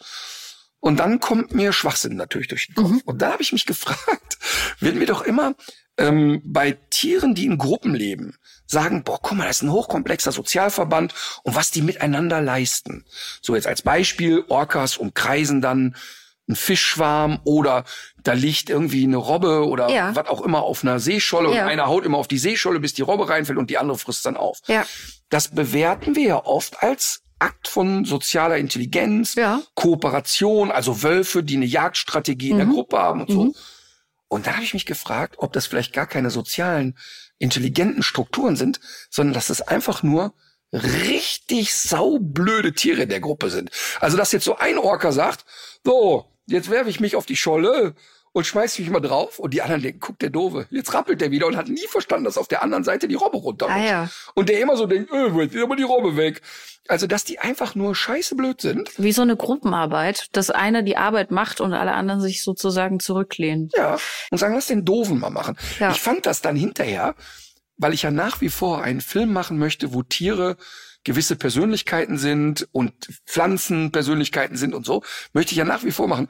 Und dann hatte ich sofort wieder das Bild, und ich kann das ja jetzt auch sagen, ähm, weil wir wirklich befreundet sind inzwischen, hatte ich so vor Augen, dass Steffi Steves Ja. so die, den wütenden Orca spielt und immer mit dem Kopf vor die Scholle rennt und sagt, ich gebe dem Ding gleich eine Kopfnuss und die Scholle immer wieder und dann am Ende aber irgendjemand kommt und schon mal snackt und er im Prinzip aufgrund dessen, dass er immer in Rage ist, trotzdem noch einen Teil der Beute bekommt, aber eigentlich nicht erkennt, dass es eine Strategie ist. Ich Finde ich witzig. sehr lustig. Steffi wird das wirklich hassen, was ich jetzt erzähle, aber ich krieg das schon Ich zurück. finde die Idee auf jeden Fall witzig, aber die Realität ist ja deutlich langweiliger, weil die ja tatsächlich die Beute teilen. Bei Wölfen ja auch. Na ja, aber wenn der da auf die, ja, ja, ja, okay. Und was die auch zum Beispiel machen, das habe ich äh, vor kurzem gelesen. Die teilen so, aber nicht freiwillig. Doch, die teilen Nee. freiwillig. Nee, nee, 100 einfach nein. Doch. Nee. Also, also kann ich dir sagen, wenn, also bei Hundegruppen, bei Wölfen zum Beispiel auch, wenn die jetzt gemeinsam einen Kanickel jagen, und Ja. das ist echt kleine Beute, Ja. und der, der es packt, der schüttelt und reißt und die anderen versuchen es ihm aus dem Maul zu reißen, dann macht er nicht klein und sagt, Leute, es ist angerichtet. Nein, aber zum Beispiel bei einem Wolfsrudel ist es doch so, dass jetzt kleinere, jüngere oder auch ältere, dass da die Beute geteilt wird. Und Wenn bei, die Beute groß genug ist zum und, Teilen. Ja, okay. Also das, das ist, kann, kann ich mir schon vorstellen, dass es da so eine gewisse Hackordnung auch gibt, aber das weiß man von Orcas schon auch, dass die auch die ganze Gruppe teilhaben lassen an der, an der äh, Sache. Und äh, was so, das Mhm. Übrigens ist ja bei oft so der ein, Futterrangordnung bei Hunden, ja. die ist nicht immer äh, gleich äh, zur äh, Rudelrangordnung. Das haben die Leute ja immer gerne, dieses, da kommt das Alpha-Tier und Ja. dann gehen alle zur Seite und sagen, so bitte esse er. Ja. Da kann man mal schön sich von verabschieden. Und man muss ja eh sich mal Gott sei Dank endlich davon verabschieden, dass es so diese diktatorische Gruppenaufteilung gibt. Also hier ist das Alpha-Tier und alle stehen stramm. Das ist völliger Bullshit. Das wäre biologisch gar nicht funktional. Da fand ich schon vor 20 Jahren immer lustig, wenn Günter Bloch gesagt hat, ja klar, da liegt also der Alte, der jetzt aus eurer, äh, in eurer Wahrnehmung das Alpha-Tier ist, liegt, hat er schon ein steifes Knie und liegt dann da und sagt, nee, ich komme jetzt nicht so schnell hoch, jetzt jagen wir nicht, weil der Alte, ist ja Quatsch. Ja, ja, also das sofort wäre- alle brettern los und jagen. Ja, Ja, das wäre natürlich auch irgendwie so eine evolutionsbiologische Einbahnstraße geworden. total. Aber das, ich fand es witzig, bei den, äh, bei den Orcas sind es ja oft so äh, matriarchale äh, Strukturen. Also oft sind das ja die Mütter oder die Omas, die das Wissen weitergeben. Und äh, man sieht das ja auch, dass sie manchmal auch auf so eine gemeine Art mit den mit der Beute noch spielen. Ja, oh, Und äh, bei, bei dieser Robbentechnik ist es dann oft so, die Robbe ist schon von der Scholle gerollt, man hatte sie schon, dann wird die aber nochmal zurück auf die Eisscholle gegeben, Vielleicht damit nochmal dumme Sadisten. ja, damit noch mal jemand anders üben kann, wie das denn wohl geht. Und äh, es gab jetzt ja seit ein- einigen Jahren schon, gab es ja in der Straße von äh, Gibraltar diese Vorfälle mit Orcas, die äh, Segelyachten attackieren. Und das hat in der letzten Zeit wieder zugenommen. Und äh, ich habe vor zwei Tagen gab es so, ein- so einen Artikel dazu, da wurde auch ein Forscher gehört, der da in der Nähe auch ansässig ist und sich auch mit den einzelnen Individuen auskennt. Und der sagt, das ist vermutlich auf ein weibliches Tier namens Gladys zurückzuführen. Und ich finde, bei dem Namen Gladys, da denkt man an so eine ältere Amerikanerin, die, in Die heute im Flugzeug Seniorenheim, ja zum Beispiel. Und sonst immer nur Shuffleboard spielt. Aber äh, die hat das offenbar, also der Tipp ist, dass die möglicherweise mal ein traumatisches Erlebnis mit einem Boot gehabt hat Mhm. und äh, seitdem auf einem Rachefeldzug ist und die anderen das nachmachen. Ist das nicht sehr, sehr menschlich gedacht? Das finde ich auch. Und man neigt ja dazu, dann sehr viel da auch hinein zu interpretieren, weil es gibt ja genug Dinge, auch die man sich so äh, als Menschheit zu Schulden kommen lassen hat, ähm, dass das nicht auch berechtigt sein könnte. Aber ich fand diese, äh, diese Mechanismen in der Gruppe dann so spannend. Also, dass, dass, dass man das so vertikal erstmal hat, dass die anderen erwachsenen Tiere in der Gruppe, dass die das auch machen, ist eine Sache. Aber dann in der nächsten Generation wird das schon sozusagen als kulturelles, äh, als kultureller Bestandteil gesehen, weißt du? Das macht man einfach so. Ja. Warum auch immer, aber wir machen das. Und wir, ich habe, das gab so eine so eine Schilderung auch von einem deutschen Segler äh, in so einem Yachtmagazin und das muss wirklich beängstigend sein. Also die sind ja, das sind da ja glaub ich richtige Kolosse. Und äh, die äh, nutzen wirklich ihre, ihre ganze Körpermasse, das Ruder abzureißen, ein Loch ins Boot zu machen und die wollen das senken. Also die wollen das in dem Moment senken. Aber da, ich, ich finde das so interessant, dass ein Wissenschaftler die Theorie aufstellt, dass das ein Rachefeldzug ist. Ich habe den Artikel auch gelesen. Ja, Ähm, ich finde das ganz interessant, weil ich bin ja kein Wissenschaftler ja. und ich versuche ja immer die möglichst am wenigsten verklärte Blickrichtung auf Hunde Der würde haben. selber aber nicht Rache sagen, ne? Das ist jetzt das, was wir draus machen. Mhm. Der sagt nur, das ist, äh, das ist eine, ein traumatisches Erlebnis gewesen. Es hat auch wahrscheinlich auch eine Form von Ja. Traumatisierung stattgefunden und das ist jetzt ein Feindbild und das gilt es zu bekämpfen. Und das ist Okay. insofern ja für so ein, für so eine, für so ein soziales äh, Mhm. Wesen gar nicht so, so ein, so ein dummer. Also auf der einen Seite wahrscheinlich eine Traumatisierung, aber diese Aktion an sich ist dann gar nicht mal mehr so unlogisch. Man müsste dann mal überlegen, wie ist der Orca an sich so drauf? Geht der also Gefahren auch aus dem Weg oder stellt der sich Gefahren? Weil eigentlich macht es ja biologisch häufig den größten Sinn zu sagen, ah, da riecht's nach Ärger, da gehe ich weg. Mhm. Kann natürlich eine Strategie sein, zu sagen, das ist ein Feind, vielleicht sogar ein Ferresfeind oder was auch immer. Ich hätte immer den Gedanken, dass es eher so diese Theorie hat, ah, da ist jemand, der, also, also man weiß ja oder geht ja davon aus, dass zum Beispiel die ganzen Hai-Attacken auf Surfbretter ja eher sind, wenn du einen. Surfer auf dem Brett liegen hast, dass der von unten aussieht wie ein See und eine Robbe oder irgendwas. Ja. Eher so ein Antesten. Das sind ja immer so Probebisse, die die machen. Also da, reinbeißen und wieder weg und feststellen, der hat nicht geschmeckt, bringt nichts. Ne? Ähm, da, da sind sich ja, glaube ich, momentan Stand der Dinge alle einig, dass es eher so ein Beutefangverhalten ist, was sich irgendwie ein bisschen fehlleitet. Weiß ich gar nicht, aber klingt auf jeden Fall plausibel, ja. Nee, da gibt's nee, da gibt's also wenn du da gibt's ganz ganz äh, habe ich zig Dokumentationen drüber gesehen. Du siehst also wirklich, wenn wenn ich jetzt auf so einem Boogieboard liege, dann habe ich das erste Mal in meinem Leben einen flachen Bauch und links und rechts sind ja meine Gliedmaßen paddeln da. Ja, das klingt plausibel. und Also das von sieht wirklich von ja. unten aus wie weiß ich nicht, ein, ein Seal, so, ne? Ja. Das ist schon eigentlich also finde ich, hat für mich jetzt erstmal eine plausible Erklärung. Und man sieht anhand der Bisse, die da stattfinden, dass es in aller Regel bei den Surfbrettern sich um einen Biss handelt. Also nicht reinbeißen, nochmal, nochmal, nochmal, sondern reinbeißen, öh, ausspucken, weggehen. Ähm, hätte für mich eine gewisse Logik. Ähm, aber ich sag mal, so ein Segelbootkind dazu lassen, weiß ich nicht. Was kann das denn für ein Beutetier sein, das so eine Größe hat? Was die so, obwohl, obwohl die gehen an Wale ran, ne? Nein, also die wollen das nicht essen. Das ist, glaube ich, kein, kein Beutefangverhalten. Mhm. So schlau sind die, glaube ich. Aber Naja, entschuldige mal eben. Die Orcas, die wir besucht haben, da, äh, als wir da in der Nähe von Seattle waren, ja, die sterben aus, weil die auf den großen Lachs gepolt sind und den fressen.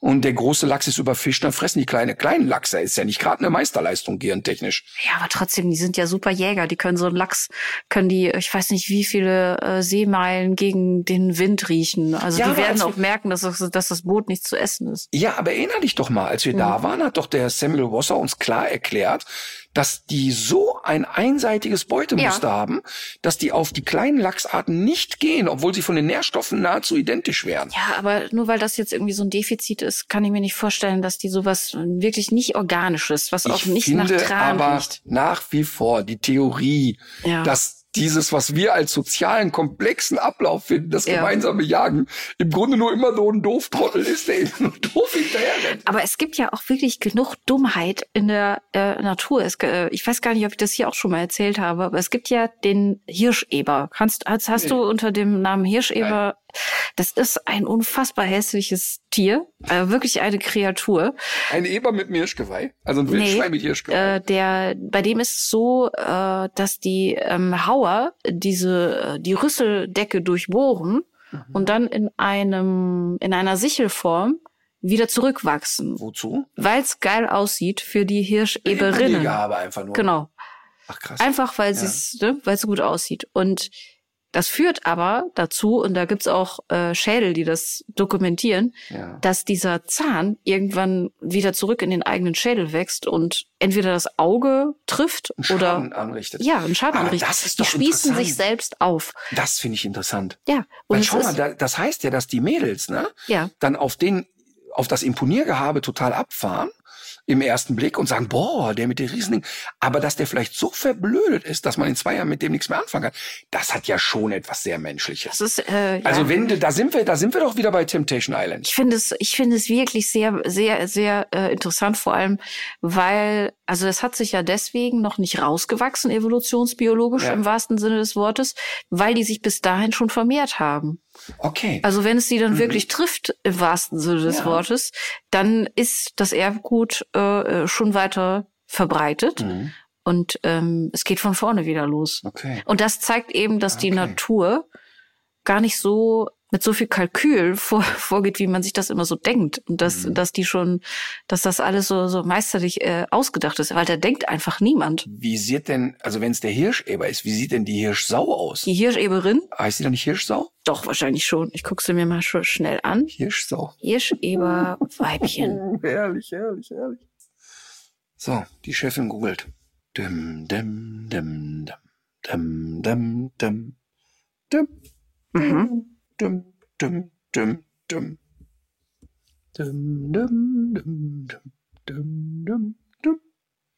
So, also das ist der männliche Sulawesi-Hirscheber.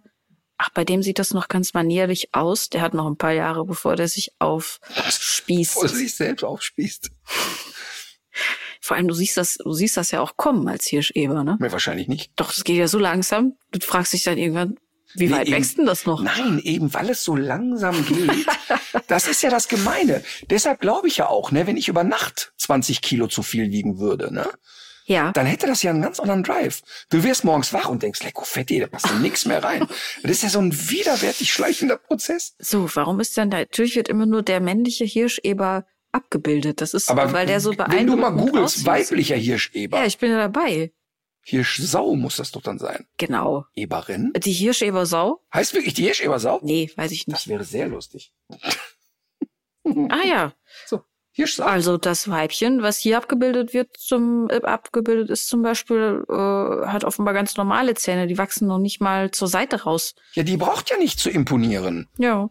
Die, Ja gut, also äh, vielleicht ist das ja manchmal auch gar nicht so schlecht, sich gegen, ach so im Rudel sonst zu behaupten. Ne? Aber wie heißt denn jetzt das Tier? Hirschebersau? Hirschsau? Hier wird jetzt immer von Hirscheber-Weibchen und Hirscheber-Männchen gesprochen. Ach, okay. Ah, stopp mal eben. Mhm. Dann haben wir ja schon die Bezeichnung. Ach, jetzt verstehe ich das erstmal. Ich dachte, ach so, Hirscheber heißt die So heißt diese Art. Art. Mhm. Und dann haben wir, ja, dann ist doch logisch. Dann haben wir den Hirscheber-Eber und die Hirschebersau. so nennen wir die jetzt. Ja. So. Sollten Sie zu Hause als Zuhörerin eine Hirschebersau halten, Hirsch, Eber, Eber, Hirsch, Ebersau. Ei, ei, ei. Ich ahne jetzt schon, dass wir es rausschneiden. Hast du jetzt schon, ähm, hast du jetzt schon ein Foto gesehen? Nein, ich kann ja nicht googeln. Ja, nee, ich könnte dir, ich muss dir das mal eben ganz kurz zeigen, weil es ist wirklich, wirklich, es ist wirklich ein beeindruckend hässliches Ich Tier. komme zu dir rüber. So, warte, ich komme in die Nähe deines Mikros. Hier ist es schon bald soweit in diesem Fall. Hier durchbohrt schon der Hauer die Schädeldecke. Also, wieder ein schönes Beispiel, dass Schönheit im Auge des Betrachters. Das denke ich ja immer bei den Pavianen, dass dieser rote Arsch als besonders schön gilt. Meine Meter. Naja, egal. Ich Was wäre, wenn ich jetzt sagen würde, dass ich das verstehen kann? Das wäre irgendwie bizarr, ne? Ja. Ich hatte, als ich immer noch in den, in den Sommerferien als Schüler in dem Chemiewerk in Duisburg arbeitete, Ach, deshalb. Ja. da, da kam immer der Meister, der, wirklich der Meister. Na, hast du wieder einen roten Arsch vom Sitzen? Egal, was du gemacht hast. Wenn du gestanden hast, was stehst du denn hier so hektisch in der Gegend rum? Egal, was du gemacht hast, kam immer. Oh Mann, ey. Aber ich wollte noch eigentlich äh, ganz schnell äh, noch ein, ein Rasseporträt durchdrücken. Können wir das auf nächste Woche verschieben? Ja, da gut, dann ist das deine Entscheidung. Dann ich war deine- vorbereitet. Da, weil ich ja auch Podcast-Diktator bin. ja. Ich habe nämlich etwas, was mir so am Herzen liegt. Ich habe auch so was richtig Gutes noch als als Rasseporträt für nächste Woche. Kann man sich schon mal darauf freuen. Es ist ein wirklich ein nee, mehr, mehr sage Kaum ich zu lösendes Rasseporträt, ne? Sehe ich an diese Ist, Gelbigkeit. ist schwierig. ja.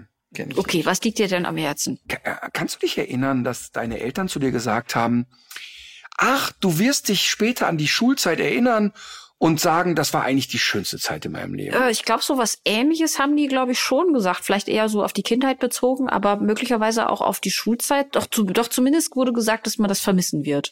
Es ist eine dreiste Lüge. Ich verstehe das nicht. Alle Eltern sagen ihren Kindern, ja, wenn du mal erwachsen bist, wirst du merken, wie toll die Schulzeit war.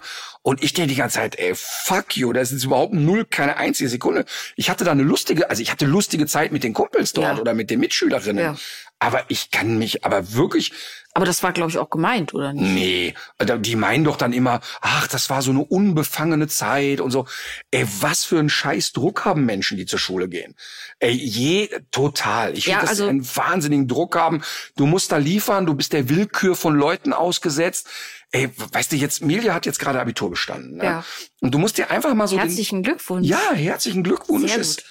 Äh, ist ein weiteres hochgebildetes Kind in dieser Familie. Das ist so gemein. Ne? Das jetzt haben ja inzwischen drei meiner Kinder Abitur gemacht. Ja. Zwei müssen ja noch, oder weil ist auch scheißegal, ob die Abitur. Ich finde ja eh völlig egal, ob die Abitur machen. Ich würde mir ja so wünschen, dass einer jetzt mal die Schule frühzeitig abbricht und einen Handwerksberuf macht.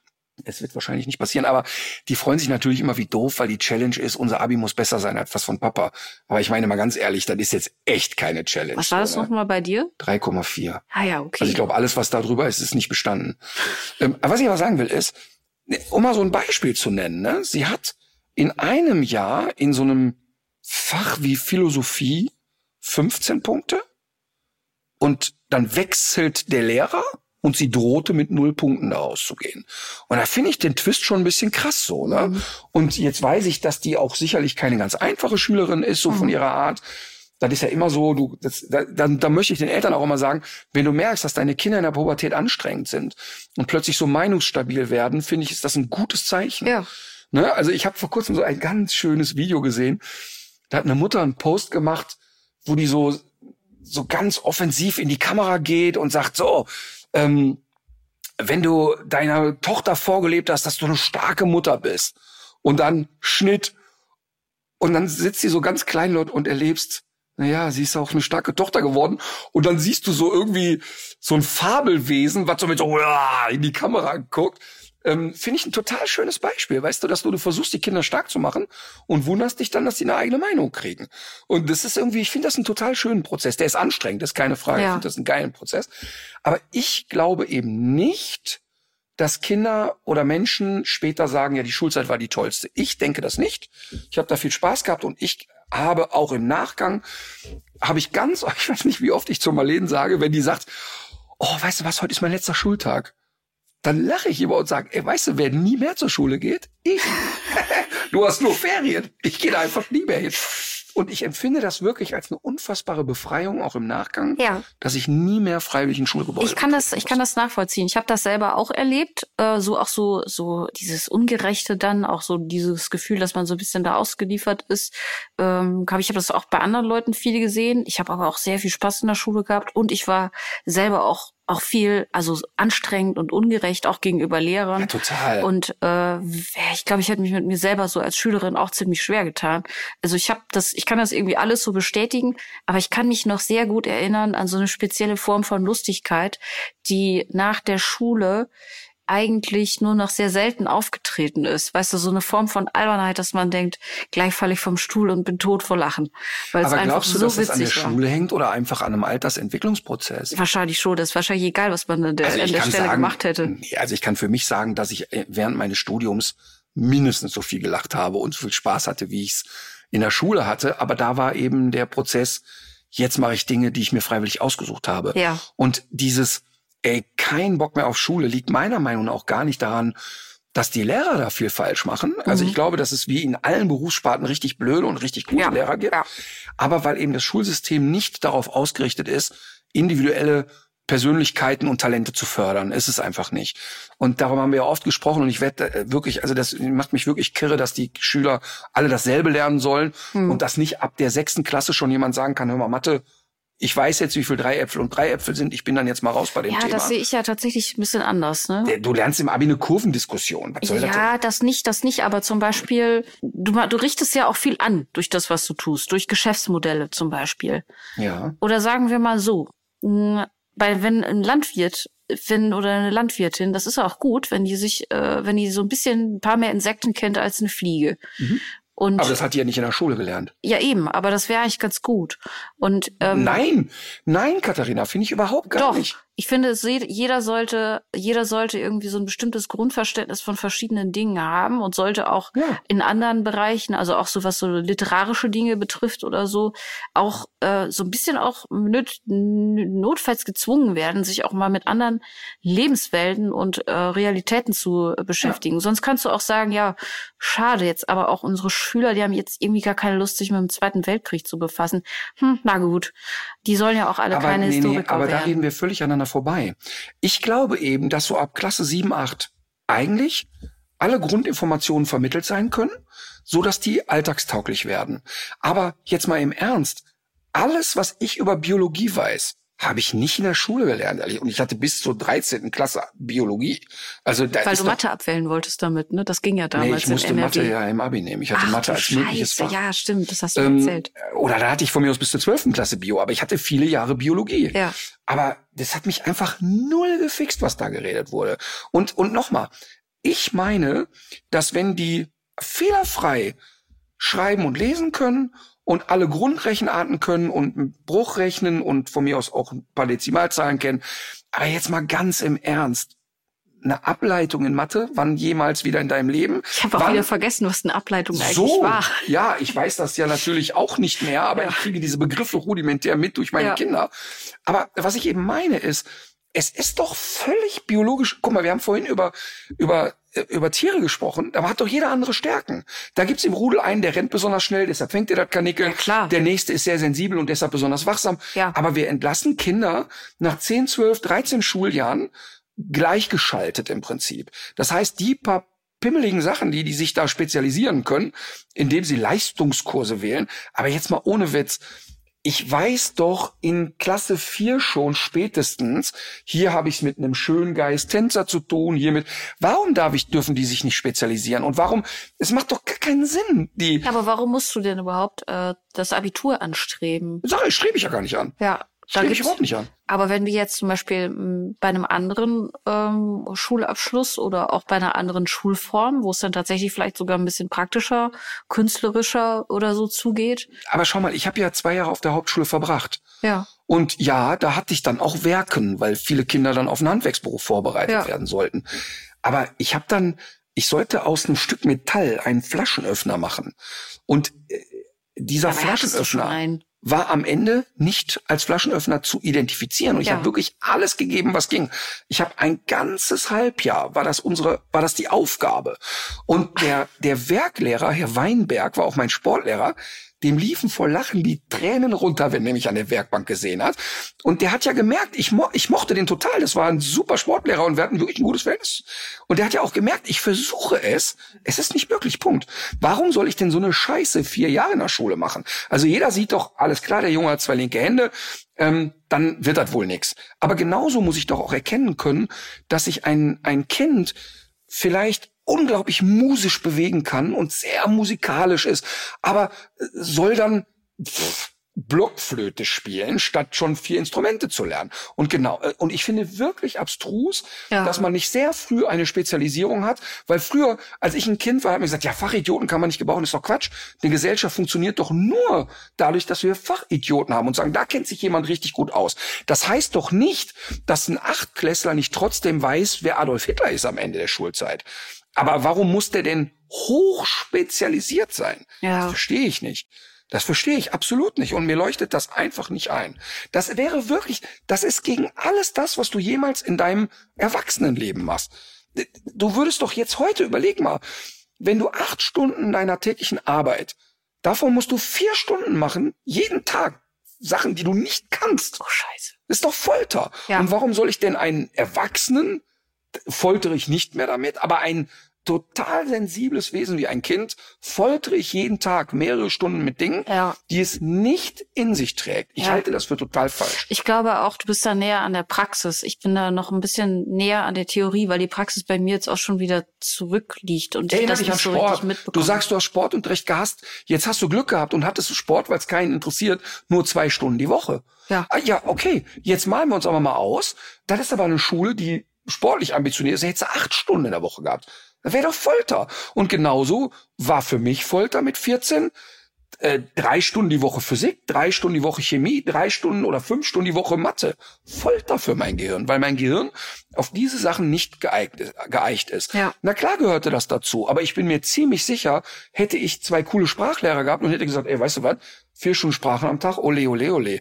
Also, also ich kann dir wirklich sagen, die Marlene hatte, als sie jetzt in England war, ich glaube, acht Stunden die Woche künstlerische Arbeiten. Und, und Marlene, ich habe wirklich nicht gedacht, dass Marlene so kreativ ist.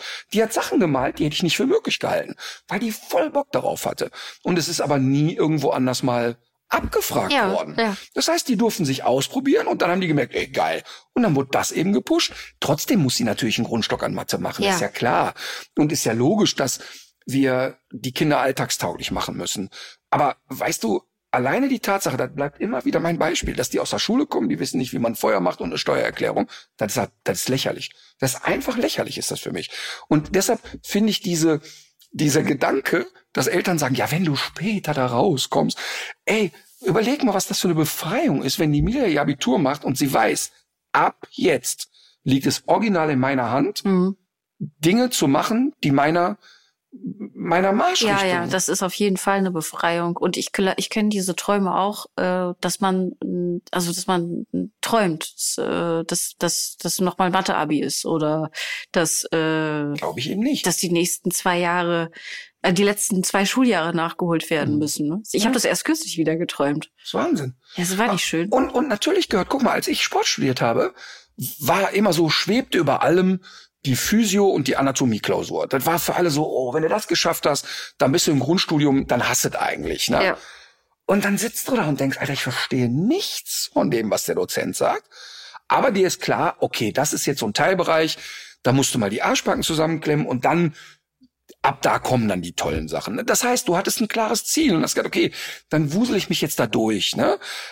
Aber der Rest ist irgendwie geil und macht dir Spaß und und geht deiner Leidenschaft nach. Ich fand, ich fand, ich habe so tolle Kurse da gehabt, Sportpsychologie. Das war so spannend zu gucken, wie bereiten sich, wie bereitet man optimal einen Leistungssportler auf den Wettkampf vor und so weiter.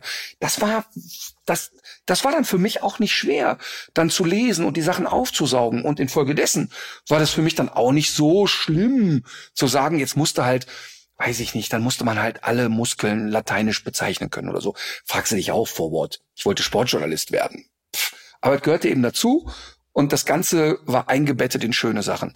Und das vermisse ich eben in Schule, dass so Talente hervorgebracht werden und man Mhm. sagt, ey geil, guck mal, da kann jemand was ganz Besonderes. Ja. Und in allen Bereichen. Also da können ja dann die Mathe-Nerds. Was meinst du, wie schön das wäre, wenn in der neunten Klasse in Mathe nur noch die Mathe-Nerds zusammensitzen. Wie geil das wäre.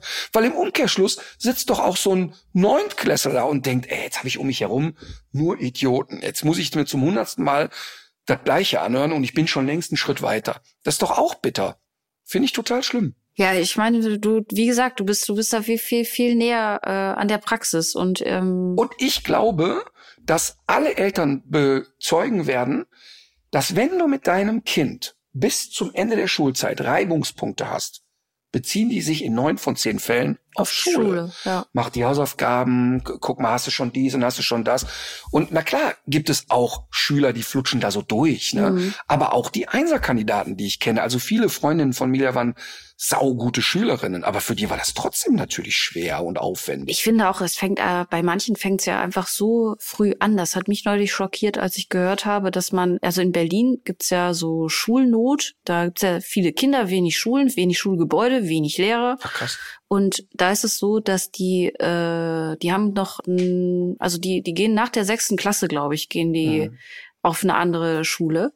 Und das heißt, wenn die jetzt so äh, zum Gymnasium wollen, was so einigermaßen in Reichweite ist, sagen wir mal, die wohnen in Prenzlauer Berg, wo ja sehr viele Kinder leben, dann müssen die sich mit ihrem Zeugnis vom Halbjahr, also äh, in der sechsten Klasse und dem Abschlusszeugnis der sechsten Klasse bewerben. Ja, natürlich. Ja, jetzt. Das ist in NRW genauso übrigens.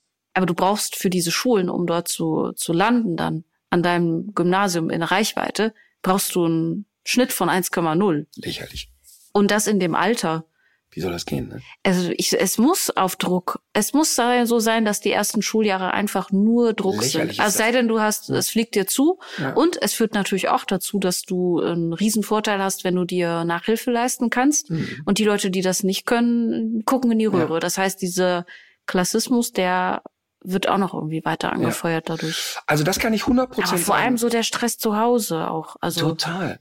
Also das kann ich wirklich 100 Prozent bestätigen. Ich weiß noch, also wirklich bei allen meiner Kinder, ja, Grundschule war noch so, ja, da geht man halt irgendwie hin und die ersten zwei Jahre waren noch so klatschen, basteln, tralala. Das war eigentlich noch alles sehr unbeschwert. Und dann ab Klasse drei wurde es dann schon komplex. Da war es schon so dieses, oh, auf welche Schule dürfen die hintergehen? Und dann kriegen die halt so eine gymnasiale Empfehlung oder halt auch nicht. Und dann geht's ja weiter. In meiner Kindheit war es dann so, ja gut, du wohnst in der Nähe dieses Gymnasiums, da gehst du dann hin, Punkt, aus. Und jetzt wollen ja heute die Eltern alle, nein, mein Kind soll auf diese Schule und auf jene und keine Ahnung. Ey, da müssen Kinder im Alter von zehn oder elf an einem Bewerbungsgespräch genau. mit Direktoren und sonst was da. Also völlig absurd der Gedankengang. Ja. Also das ist völlig abstrus, das stimmt das System nicht. Und, und ich kann wirklich sagen, dass ähm, die meisten Lehrer, mit denen ich ins Gespräch komme, auch sagen, ey, ich würde so unglaublich gern individueller fördern. Ich würde wahnsinnig gerne mehr machen und auch sagen, hey, schau mal, ich sehe ja, da ist gerade eine Lücke mhm. und ich sehe da in der Grundschule ja noch schlimmer, da hast du da die 25 Kinder und da sitzt neben einem zukünftigen Nobelpreisträger irgendein Dummbatz wie ich. Wie soll die die denn gleichzeitig unterrichten? ist doch gar nicht möglich. Überleg mal, wen du so alles runtergezogen haben ja. musst in deiner, was du alles auch verhindert hast, ne, weil du die Qualität so limitiert hast. right, aber, aber weißt du, das ist ja das, was ich meine. Wir leben in einem Land, wo es eigentlich im Grunde nichts gibt außer Bildung. Und ich verstehe das nicht, warum wir in Deutschland nicht leisten können, Schulen zu etablieren, in denen maximal zehn Schüler pro Klasse sind. Das verstehe ich nicht. Das muss umsetzbar sein. Weil wie willst du denn ernsthaft, überleg mal, was für eine Hölle. Du kommst als Lehrer da rein und da sitzen so in der neunten Klasse 28 pubertierende Menschen vor dir. Und denen sollst du jetzt Physik erklären. Hm. Toi, toi, toi. Das ist doch scheiße. Das ist doch für den Lehrer, sind doch keine guten Arbeitsbedingungen. Das sind einfach keine guten Arbeitsbedingungen. Ja, ich kann zur Lösung leider wenig beitragen. Ja, aber wenn ich, aber wenn wir uns darauf einigen könnten, dass ich vielleicht Diktator wäre für zehn Jahre in Deutschland. Ja, ich habe da nichts gegen. Ich würde dir dann diese Liste geben. Äh, Mit deinen Wünschen. Ja. Und ich bin auch, wenn da ein Scheinchen drin ist in den Wünschen, da kann ich, können wir da auch was machen. Ja, ja, das ist, das ist klar. oh Mann. Oh, jetzt haben wir uns echt wahnsinnig, ich habe wahnsinnig viel verquasselt zu dem Thema. Komm, wir machen jetzt hier Tipp des Tages und hast du nicht gesehen. Genau. Das geht bei mir schnell heute. Ja, äh, willst du anfangen? Ja, Tipp des Tages ist das zweite Buch von den Pasta Grannies ist erschienen. Ach was. Ja. Ach, das war das, was du mir eben geschickt hast. Ja, und ah. ich, das war total schön, weil ich war in einer Talkshow eingeladen und da war äh, eine Dame, die da auch ihre Bücher vorgestellt hat. Und da kam ich zufällig mit einer, mit der Pressefrau von diesem Verlag ins Gespräch nach der Show. Und wir haben Ja. irgendwie so geplaudert, weil ich ja doch so ein bisschen über Verlagswesen, äh, finde ich halt ein interessantes Thema und so. Haben wir so geplaudert, ne? was machst du denn? Ja, ich bin hier, ich mache hier Marketing, bla bla. Und wir machen übrigens auch die Pasta Grannies. Und das war die, und die kannte unseren Podcast und hat gesagt, ach, wir finden das total lustig, dass ihr darüber gesprochen habt. Und hat mir jetzt ein Buch geschickt von den Pasta Grannies mit cool. einer total netten Widmung, so nach dem Motto, hier, guck mal, zweite Ding ist erschienen. Natürlich hat sie die Hoffnung, dass wir es hier bewerben. Ja. Ähm, aber natürlich kriege ich da nichts für und du auch nicht, ist ja selbsterklärend. Aber ich habe da durchgeblättert, ey, da sind so schöne Bilder wieder drin. Und allein, allein das Cover, diese strahlende Ja. italienische Oma, die da steht, das ist wirklich zauberhaft. Und ähm, deshalb möchte ich gern das äh, zweite Buch der Pasta Grannies empfehlen. Sehr gut. Äh, ich habe es dir eben schon erzählt. Ich bin ja heute Morgen noch in Bonn gewesen äh, bei einer Vorstellung von einem neuen äh, Angebot für JournalistInnen einerseits, aber nicht nur. Das äh, nennt sich Medienservice für Klima und Gesundheit. Ist von der Stiftung Gesunde Erde, gesunde Menschen initiiert, äh, wurde von der Mercator Stiftung gefördert, ist gratis und ist ein Informationsangebot, was sich äh, eben an eine Vielzahl von Menschen richtet und rund um diese Themen Klima, Biodiversität und Gesundheit und was das alles miteinander äh, zu tun hat. Das haben wir dort äh, zusammen aufgedröselt. Wir haben so die wissenschaftliche Evidenz zusammengetragen, aber auch so Tipps, Recherchetipps, insbesondere für die lokale Recherche und auch einige Leute aufgeführt, so Expertinnen, Experten aus dem Bereich. War sehr viel Arbeit und ist, ich glaube, man kann sich da wahrscheinlich wirklich auch so einige Stunden tummeln und ich würde den Link gerne noch in unsere Shownotes packen dazu. Das heißt, ich kann also auch, ich muss mich nicht irgendwie als Journalist äh, ausweisen, ich kann Nein. als einfacher Bürger, der äh, sich einfach nur informieren will. Genau, kannst du auch als Das einfacher cool. Bürger oder auch vielleicht als jemand, der im Gesundheitsbereich irgendwie tätig ist und sich da informieren Ach, cool. will. Und alle, Inf also alle Quellen, die wir da so strapaziert haben, sind auch genannt. Das heißt, man kann dem immer genau nachgehen, wo, wo die Behauptung äh, herkommt. Und was insofern auch sehr transparent. Ach, finde ich sau cool, weil, weil ich finde immer dann, wenn irgendwo Wissen gebündelt wird und es nur einen kleinen Teil von Menschen kann zugreifen, finde ich doof. Finde ich echt ein cooles Projekt. Finde ich super. Okay, Musik. Musik. willst du anfangen? Ja, ich habe dir das eben auch schon geschickt. Ich weiß nicht, ob du es dir schon im Flugzeug anhören konntest. Nein. Aber es gibt so eine Compilation. Wir müssen hier raus. Und das ist eine Hommage an Tonsteine Scherben und Rio Reiser. Okay. Und da haben so zum Beispiel Giesbert zu Kniphausen, äh, Rocco Schamoni, Fettes Brot, haben dort jeweils, äh, also haben da äh, musikalische Beiträge geleistet. Und ich äh, würde aber von der Band Die höchste Eisenbahn, die ich sehr gerne höre, das Lied Schritt für Schritt ins Paradies auf die Playlist packen. Okay. Ich habe ein Lied von Rolf Zukowski. Du hängst so viel mit Kindern ab. Nee, äh, ja, doch, doch, du hast natürlich recht. Äh, manchmal foltere ich meine Kinder, ja, Ich die weiß. keine Kinder mehr sind, ähm, mit Musik und mit Liedern und so weiter. Und das ist so krass. Die, die Marlene macht gerade ein Schülerpraktikum. Die müssen jetzt ja in der EF, in der die sind. Die, also Marlene ist jetzt, kommt jetzt in die Q1, jetzt Oberstufenschülerin. Ja. Und die müssen ja ein zweiwöchiges Betriebspraktikum machen. Ach so, das muss man immer noch machen, sowas. Ja, absolut. Und ich finde das auch gut. Ich finde das wirklich gut. Und da gibt's natürlich vielfältige. Ne? Also viele gehen so klassisch dann in die Sparkasse und keine Ahnung. Oh Gott. Nö, und Marlene hat da ja, weil sie total kinderaffin ist, hat gesagt, ole, ole, ich gehe in eine Kindertagesstätte. Da, da konnte man so allgemeines Stirnrunzeln feststellen. Weil natürlich der Gedanke ist, aber du wirst doch Abitur machen und sie hat einfach Lust da drauf. Ja, sie ist total super. und ich sehe die auch da total. Ich sehe die Ich kann mir voll, das auch sehr gut vorstellen. voll, voll. Ich würde Die werden es lustig haben, die Kinder. Ach, ich würde mir so wünschen, dass die Grundschullehrerin wird. Also wenn ich, ich sehe die da volle Lotte, ähm, aber das kann ich mir auch sehr gut vorstellen. Vor Ja. allem, weil die das sicher nicht zu ernst nehmen wird. Nee, genau, die, die wäre gut drauf, die hätte Ja. Empathie mit den Kids, die wird dann auch mal Eltern in den Säcke stellen, wenn es drauf ankommt. So. Ja. Ich würde das total feiern. Aber ähm, wie immer, sie ist vor kurzem übrigens gefragt worden, auf der Tour von irgendjemand, ob sie das denn so alles übernehmen würde, was der Papa macht. Wie äh, übernehmen. Ja, genau, das war genau exakt das war ihre Antwort. Ja, wie übernehmen? Und dann hat diese Person, oder ist mehrmals gefragt worden, war immer so dieses, ja, das so mit dem Hundetraining und so, ne? Und das fand die derart bizarr. Ach so, so, die, so eine Situation, ihr beiden steht da auf deiner Hacienda und du sagst, das wird später einmal alles all das dir gehören. Obwohl, wirklich, ich würde, ich würde das ja so schön finden, wenn eins meiner Kinder so auf das Thema Hundetraining stehen würden, aber das interessiert die ja wirklich leider an feuchten Kehricht. Ähm, so, auf jeden Fall habe ich gesagt, guck mal, du gehst ja jetzt da in, den, in die Kindertagesstätte, wir müssen jetzt mal die ganzen alten Lieder, die du früher im Miniclub und so weiter, die ziehen wir uns jetzt alle rein. Und es gibt wirklich ein Lied, das heißt, der Tag geht zu Ende. Und das ist, wird in allen Kinderdisco-Veranstaltungen in so Ferienanlagen gespielt. Und ich saß dann immer da, dann nimmt man dann als Vater oder Mutter sein dreijähriges Kind auf den Schoß, sitzt auf dem Boden, macht dann so kleine Tänze im Sitzen. Und ich saß immer da Was und macht habe, man da? Kleine Tänze. ja, man hat dann so das Kind auf dem Arm Okay, oder ah, auf ja, dem jetzt, Schoß ja. und dann macht man mit den Armen etwas Ja. und so. Und dieses Lied ist so rührselig. Da, und da gibt's ziemlich sicher auch Videoaufnahmen von, Dich speist das jetzt schon wieder. wie ich, also wo ich einfach nur mir die ganze Zeit wünsche, darf ich bitte eine Plastiktüte über dem Kopf haben? Könnte mir bitte jemand irgendwas über den Kopf stülpen? Weil alle Eltern sitzen da und feiern da mit ihren Kindern und ich sitze da, hab den kleinen Marvin auf dem Schoß und der Marvin ist am Ende des, des Ganzen einfach nass auf den Haaren von meinen Tränen, weil ich da sitze und so gerührt bin über dieses Lied und über, über die Tatsache, dass der kleine Knirps da jetzt so auf meinem Schoß sitzt und das hat sich durchgezogen durch all meine Kinder. Ja. Und es entstand auch keine, keine Kein Desensibilisierung ja. oder ich hatte schon immer, wenn ich dann in so Ferienanlagen musste, habe ich immer schon gedacht, bitte, bitte. Ja, das ist eine Konditionierung, die da wahrscheinlich stattgefunden hat. Vielleicht haben wir Glück und es gibt dieses Lied diesmal nicht.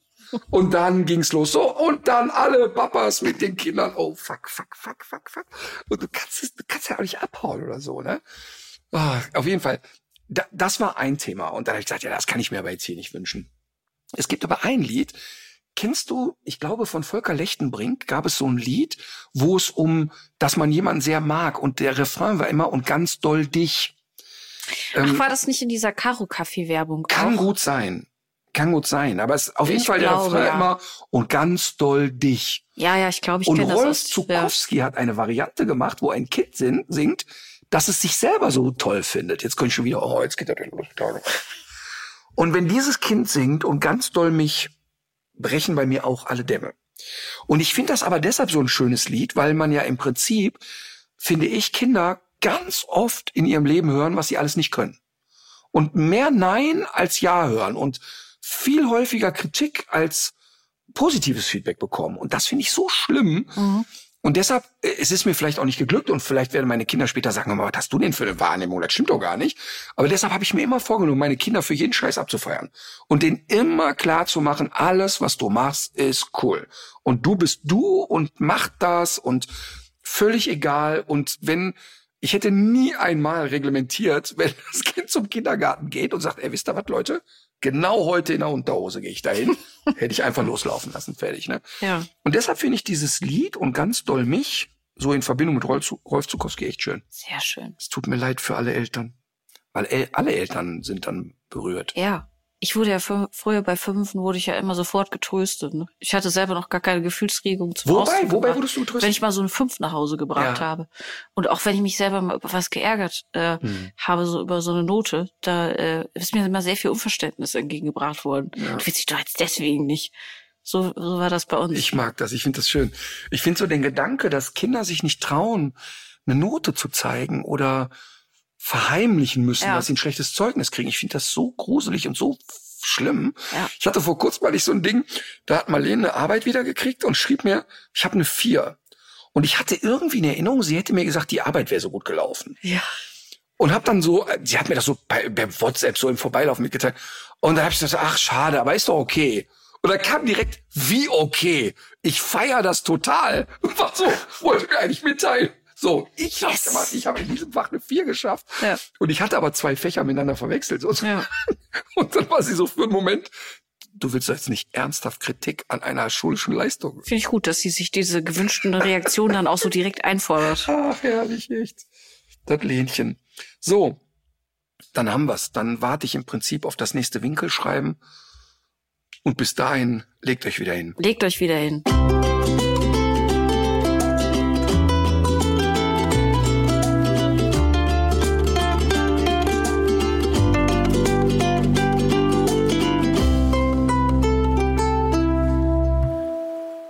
Dieser Podcast ist eine Produktion der Audio Alliance.